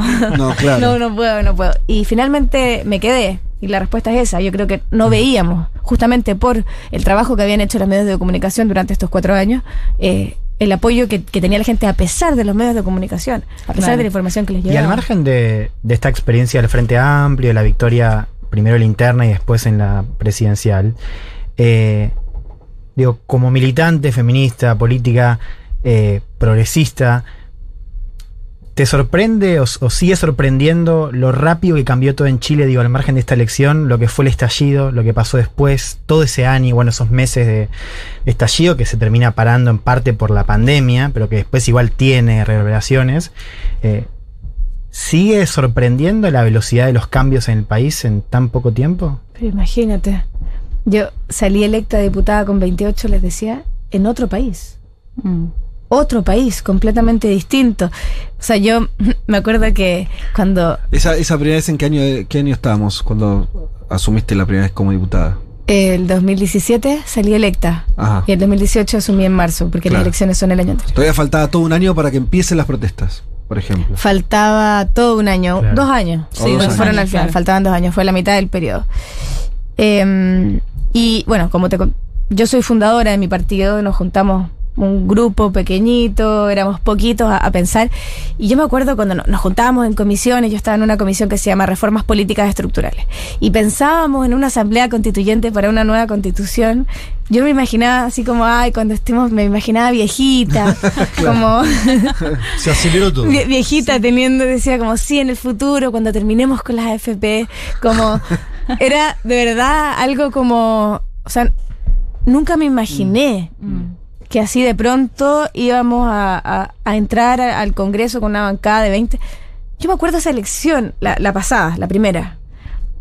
Teníamos un año, éramos una, una cosa así chiquitita. Nosotros, de hecho, la discusión que tu- tuvimos en Revolución Democrática, cuando no- nos juntamos, éramos un movimiento pequeñito y teníamos que hacer alianza, eh, éramos igual, éramos un partido chiquitito, pero existíamos. Hicimos alianza con puros movimientos universitarios, eran como 10 movimientos universitarios Agrupaciones de universidades. Sí. con mucho cariño por si me están escuchando, pero más bien con, con herencias más testimoniales, Sí, más identitarias. eh, No eran las que, ni, las que ganaban en las universidades las elecciones ni exacto. Ni siquiera Ni dentro de la universidad. Exacto. Sí, entendido. sí. Entonces nos juntamos con todos ellos, porque era o nos juntamos con ellos, o tenemos la tesis de que somos nosotros los mesías, los limpias, los puros, que no nos vamos a juntar ni, con, ni con los testimoniales, ni con la concertación, ni con nadie, o bien nos juntábamos con la concertación y la cambiábamos desde dentro. Claro. Esas eran las tesis más o menos Claro. que habían. Y finalmente eh, nos agrupamos con estos movimientos más pequeñitos que nosotros y dijimos, uff, hay que sacarle, hay que convencerlos de que tenemos que gobernar. Entonces, y nos juntamos, llegamos al Congreso y con ellos, fuimos, competimos con ellos, es la primera vez que enfrentamos las elecciones, y yo pensaba que íbamos a entrar con seis, cinco diputados a la Cámara. Y el día de las elecciones, cuando me iban diciendo, no, y ganó Coque Brito en Valparaíso, yo lloraba, yo no puedo creer. De repente me agarran y me dicen, tenemos un senador. Y yo, ¿qué? No podía creer, me agarraba la cabeza, me acuerdo de ese día, no podía creer cómo yo lloraba, me miraba al espejo, me mojaba la cara, me miraba al espejo. ¿Vos te imaginabas que vos ibas a entrar también? Eso sí, te lo podías imaginar más. Yo, yo sabía que yo tenía posibilidades de entrar, sabía que tenía posibilidades de entrar porque efectivamente yo eh, yo trabajé en televisión desde los seis años hasta los No hablamos de eso porque es una 21. carrera de actriz. eh, Sí, de niña, de adolescente, Ajá. de adolescente, desde los 6 hasta los 20. Más o menos trabajé en, en programas infantiles, juveniles. Claro, te- eso te dio un conocimiento que no tenían tus Entonces, compañeros. Exacto. Entonces la gente me conocía mucho todavía. Ya, yo ya me- después, claro, entré a la universidad y nunca más Ah. estuve y me dediqué a esto y nunca más tuve acercamiento con, con lo público desde ahí. Pero tampoco habían pasado tantos años. Yo hice campaña con 28 y había dejado de trabajar en televisión a los 20. Habían pasado 8 años, la gente todavía me conocía bastante. Se acordaba. La gente me conocía y lo más difícil eh, a la hora de enfrentar una eso. elección es que la gente te conozca. La gente me conocía y luego yo tenía que convencerle de que mis ideas eran buenas. Y tuve, bueno, eh, era joven, no tenía, me dediqué tiempo completo durante mucho tiempo a recorrer todas las calles, todos los barrios, a tocar las puertas. La gente tocaba la puerta, me miraba y me decía, ah, sí, te conozco, bueno, cuéntame. era, me, me era un poquito más fácil, yo sabía que tenía, tenía posibilidades de entrar. Pero no me imaginé No que los compa- que claro. no sé, el compañero de al lado que estaba compitiendo y el de allá, el de allá también iban a entrar. Y luego, bueno, todo lo que vino. No me imaginé que a los dos años de ser diputada eh, iba a haber un estallido social y en todas las calles iban a haber carteles con las ideas. No creo que nosotros lo hayamos hecho. Quiero ser clara, no, no me estoy apropiando de esto, pero efectivamente yo vivo ahí, en el centro de Santiago. Y salía a las marchas y miraba los carteles y estaban todas mis ideas en los Claro. carteles todas mis ideas, todas las cosas con las que, esas cosas que yo me sentaba y diseñaba. ¿Te imaginas que terminamos con la FIP? ¿Te imaginas que tenemos una asamblea constituyente? Esas cosas que yo me imaginaba que íbamos a lograr después de muchos años de trayectoria, estaban por todas las calles, por todos eh, rayados en las, en las Sí, murallas. Como generación ustedes estaban en el momento indicado, en el lugar indicado. exacto. te diría. Hay una historia, Maite, al- sí, algún argentino eso lo debe es. estar recordando una historia muy conocida que contaba, siempre contaba eh, Arturo Jaureche. Sí, Estamos señor, hablando de alguien que vio la, eh, el, el primer peronismo en los años 40. Y él tenía una agrupación. eh, como la de ustedes, ¿sí? Totalmente marginal en la política, pero tenía ideas, ¿no? Y un día se encuentra con una movilización, que es el, el 17 de octubre, que acá es la movilización más importante en la historia política argentina, que salen en defensa, de- crean el peronismo, ¿no? Los, los obreros salen a la calle. Y el tipo cuenta, dice, nosotros nos, no nos esperamos que pasara eso. Nosotros teníamos, era un grupito de intelectuales que sí, queríamos nacionalizar tal cosa y teníamos algunas ideas. Y nos avisan que hay gente en la calle. Y mi reacción fue decirle a los compañeros, pongan la bandera argentina y párense adelante de eso. O sea, como, no, como esta cosa de cuando irrumpe lo social, ¿no? Lo que hay es gente que entiende que son parte de eso. No, me parece que el valor que tuvieron ustedes, sí, no es que no, ustedes no crearon No, eso, claro. pero sí tuvieron eh, ¿no? El- el- la, la virtud política, me parece, de, de- de- de decir, bueno, va por acá, de tratar de representar eso. Eh, eso. Le dieron voz, ¿no? Le dieron Claro, voz. Sé que estamos medio propia. sobre la hora, pero quería, no quería dejar de preguntarte esto, Maite. Eh, hablábamos un poco de las fuerzas de seguridad y lo hemos contado muchas veces acá. Carabineros eh, contaba con muchísima aprobación antes del estallido. Esto que contamos siempre está prohibido tomar una birra en la calle y vos te juntabas con cualquier chileno o chilena y te decía, no, cuidado que está Carabineros, un respeto barra temor que creo que cambió muchísimo después del estallido social, sobre todo por las denuncias, por supuesto, de bueno, violación de derechos humanos, incluso denuncias de abuso sexual. Eh, ¿Qué se puede hacer? Porque justamente en estas tres semanas eh, hubo denuncias de represión por parte de carabineros ya en el gobierno de Gabriel Boric. ¿Qué se puede hacer, al menos hasta ver si finalmente se avanza en una reforma eh, policial? ¿Cómo imaginas justamente esa calle movilizada o no? ¿Y cómo se puede justamente o qué se puede hacer con las fuerzas de seguridad en el mientras tanto? Sí. Yo creo que la- las fuerzas policiales en Chile, si bien terminaron de perder legitimidad con el estallido social, venían gestando esta sensación hace ya, ya un tiempo. No demasiado, efectivamente, la gente confiaba. Si, si uno veía a un carabinero en la calle, no creía que, que te iba a robar. Como claro. por ahí pasa en otros países de Latinoamérica que uno, va, uno ve el carabinero y dice, "Este me va, va- me va a parar y me va a robar seguro. No, ya, eso no, no pasaba en Chile. El carabinero de a pie, el uno a uno, no. El problema era, era más institucional. O sea, había un Paco Gate, le- se le llama en Chile, eh, a un caso de, de un desfalco de muchísimo dinero de... eh, de los policías que, que, que fue robado, luego hubo montajes en la Araucanía, eh, montajes de las policías para inculpar a personas de crímenes que no habían cometido en, en- el pueblo mapuche. Luego eh, las violaciones a los, a los derechos humanos en el estallido social fueron lo que culminó un poco esta desconfianza por parte de la ciudadanía. Yo, como te decía, soy de la de, en estas ideas de, de- de las más radicalizadas. Yo creo que no hay nada que hacer con las policías. Creo que no, no, no, no tienen arreglo. Creo que hay que hacer unas nuevas policías. Y cuando digo eso, quiero, quiero ser clara, no quiero decir, bueno, vamos, se acabaron, todos los policías se jubilan, se van para la casa, entiendo que, que, que al final las personas eh, son las mismas, pero necesitamos una institucionalidad que sea eficiente y legítima. Y eh, eso es hacer unas nuevas policías, vamos eh, cambiando el nombre, ¿Y las funciones. Digo, ¿tomaste alguna, en esto que ves de otros países, miraste alguna experiencia de otros países? Porque de general- funcionamiento, claro, muchas. Pasa, es que en Chile no tiene, de verdad que no tiene sentido. Tenemos dos policías, nada más. Sí. Ustedes acá tienen la federal, la, La provincial, la- cada una tiene su función, están los de tránsito, los de no sé qué. No, en Chile no. Está la Policía de Investigaciones y Carabineros de Chile, con las mismas funciones. O sea, Carabineros tiene una oficina de una brigada de homicidios, la PDI tiene otra. Eh, una brigada de antinarcóticos, la PDI tiene otra. Eh, lo único que no hace la PDI es controlar el tránsito. Pero todo lo demás tienen. Tú llegas a una escena del crimen y está el carabinero y el PDI. "Mm, No, esta es mi escena del crimen. Porque yo llegué primero. No, es mía. Muy, no, muy yo- para serie norteamericana. no, en sí. serio. Se- y se las disputan Claro. ahí quién toma la escena porque la toma uno, la toma el otro. No tiene sentido. Es una policía ineficiente, además de ser, o sea, porque si fuera solo ilegítima diríamos, bueno, ya, tratemos de generar un cambio de imagen, cambiémosles por ahí el verde por el azul, a ver si genera.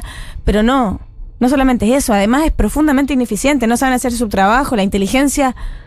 Es una vergüenza la inteligencia policial. Han salido casos, varios eh, en periodistas, la inteligencia lo que hace es que le pinchan los teléfonos a los humoristas, a los animadores de televisión, a las niñas que bailan K-pop en, el en Santiago Centro. No tienen ni idea, no tienen ni idea, de verdad que hacen un muy mal trabajo. No quiero, no quiero dejar de terminar la entrevista sin comentar un saludo de la militancia de RD que reconoce que Maite es una gran arquera. O sea, todos se acuerdan de. ¿Nos querés contar algo de tu rol como arquera en momento de militancia? Ah, y aparte aprovechando RD? que, eh, profesionalizó el fútbol, ¿no? Portera. Total, Sí, portera, sí, o sea, arquera. Arquera de fútbol. Sí, mira, yo soy, soy bien inquieta. Además de, de mis actividades laborales, hago hartas cosas. Juego, juego al fútbol, al arco. Tampoco, mira, ¿Y hincha tampoco de qué soy tan sos? buena. Yo de la U, Bueno, en contra y del presidente, ¿no? Que es de la que católica. es de la católica, sí. No soy tan buena. Soy bien ma- no soy tan buena. Yo tengo otra cosa. Yo soy voluntaria bombero desde, desde muy chiquita. Ah, Desde ese los dato. 16 Desde los 17 Tremendo. años y soy voluntaria activa. Yo vivo frente a mi, a mi cuartel de bomberos. Mi casa está en la- cruzando la calle. Duermo lo, ahí. Lo tenés en tu en Twitter, eh, lo- ¿no? Sí, está en la tu- bio, ¿o no? En tu Sí. bio, creo. Sí, sí, sí. Eh, entonces, desde chica aprendí. No, me cuesta mucho. se- no sé cómo decir esto sin que suene mal. No le tengo miedo a. No tengo miedo. Me cuesta. No siento miedo a, Claro. a lastimarme, Sí. a, a- a morir. Tengo miedo, muchos miedos a otras cosas más espirituales, Sí. pero como físicamente, como que me dices, oye, mira, se me quedó la pelota arriba. Yo subo. No, no, no le. No siento ese miedo. Entonces, al arco vienen corriendo y no le tengo miedo a lo que viene hacia mí. Entonces me tiro encima Claro. nomás. Bueno, y eso gran- me hace gran ser- activo, me- gran activo eso es bueno para el que Sí. Sí. Pero no, pero mira mi porte, yo mido un metro y medio. Ah, O sea, yo con suerte llego al arco acá y acá y el brazo es cortito, entonces. Claro. No, me llama la que atención sea que la gran recordaban arquera. como una buena arquera. O sea, no Soy una solamente arquera sin arquera. miedo. Pero acá se abandonaba unos domingos, han dicho también. Sí. Que algunos domingos no, no ha sido. ¿Algún otro carpetazo tenés? Que, No, claro. No, no, o sea, así como digo lo bueno, se dice lo malo. Quiero pedir disculpas públicas. Ahí está, eso nomás. Eh, Maite, tenemos que cerrar, ya nos pasamos el horario de nuestro programa y además sabemos que te están buscando porque ahí tenés gente que te vino te, te vino a buscar, parece, no sé. Eh, ¿Ah, sí? Eso, Eh, la productora dice que sí. Que efectivamente están eh, eh, esperando por vos, así que no te retenemos más. Te agradecemos un montón el tiempo que nos diste, haber eh, tenido esta primera conversación. ¿Ya habías venido a la Argentina? Muchas veces, sí. Muchas veces. Ah, bueno. Sí, me quiero quedar. Pero para Quédate, Maite, Viniste de turista, viniste a hacer política, a estudiar, ¿qué? ¿Acá? Sí. No, mira. Mi mejor amigo, yo en el colegio, mi mejor amigo del colegio de chica desde los siete años era el más desordenado del curso. Nos hicimos muy amigos y cuando, te, bueno, toda la vida y unos pocos años después de salir del colegio, él vino acá a hacer un trabajo y concebió a su hijita, que nació acá y es argentina, lo que lo dejó para siempre viviendo en este país. Ajá. Y él es una de mis personas favoritas, estamos a dos horas, lo vengo a ver mucho. Mira. Bueno, Y además eh, me gusta mucho Buenos Aires. ¿te gusta mucho Buenos Aires? Mucho. Es una ciudad hermosa. Buenos Pero me ha hace poco estuve con, con, eh, chilenos también que vinieron Sí. a, a pasear y hablan mucho de lo que les gusta a Buenos Aires. Eh, bueno, les gusta. No a los ir. santiagueños, al menos lo de Santiago. Me fascina, yo no me quiero ir. Estoy Así- ojalá que falle mi PCR. Bueno, si pasa eso, vamos a jugar un partido a ver cómo atajás. vale. Y aprovechar la visita de Boric, además. Bueno, Sí. Maite, eh, sí, está viniendo el presidente hoy mismo y a la noche, ¿no? Porque se queda poquito, ¿no? Uno Hasta dos el días. martes. Hasta el Dos martes. días. Bueno, dos días. Eh, así que también tendremos novedades sobre eso. Te agradecemos de vuelta, Maite. Quedas invitada para la próxima vez que vengas a Buenos Aires, que va a ser dentro de poco, por lo que nos Dentro de decís. poco, fin de mes creo que vengo de no. Ah, ¿en serio? Sí. bueno, espectacular. Hacemos algo. Bueno, muchísimas gracias por estar acá. Muchas gracias a ustedes. Feliz. En Estados Unidos no existe la licencia paga por maternidad.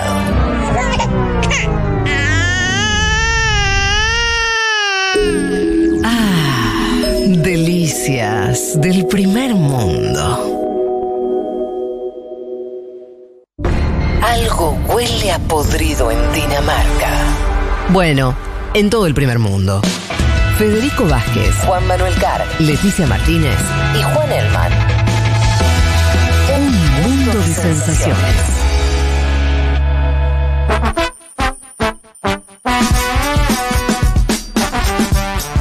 Bueno, esto se termina, esto se termina.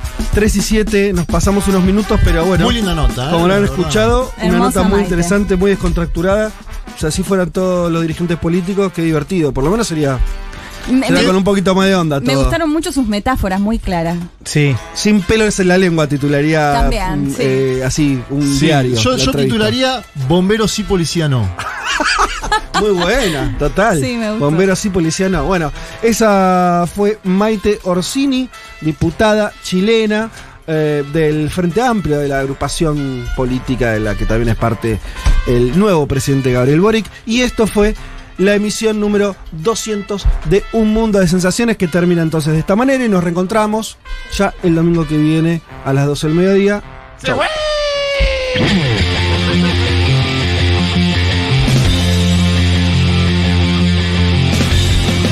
Eh, señoras y señores, eh, muchas tardes y buenas gracias.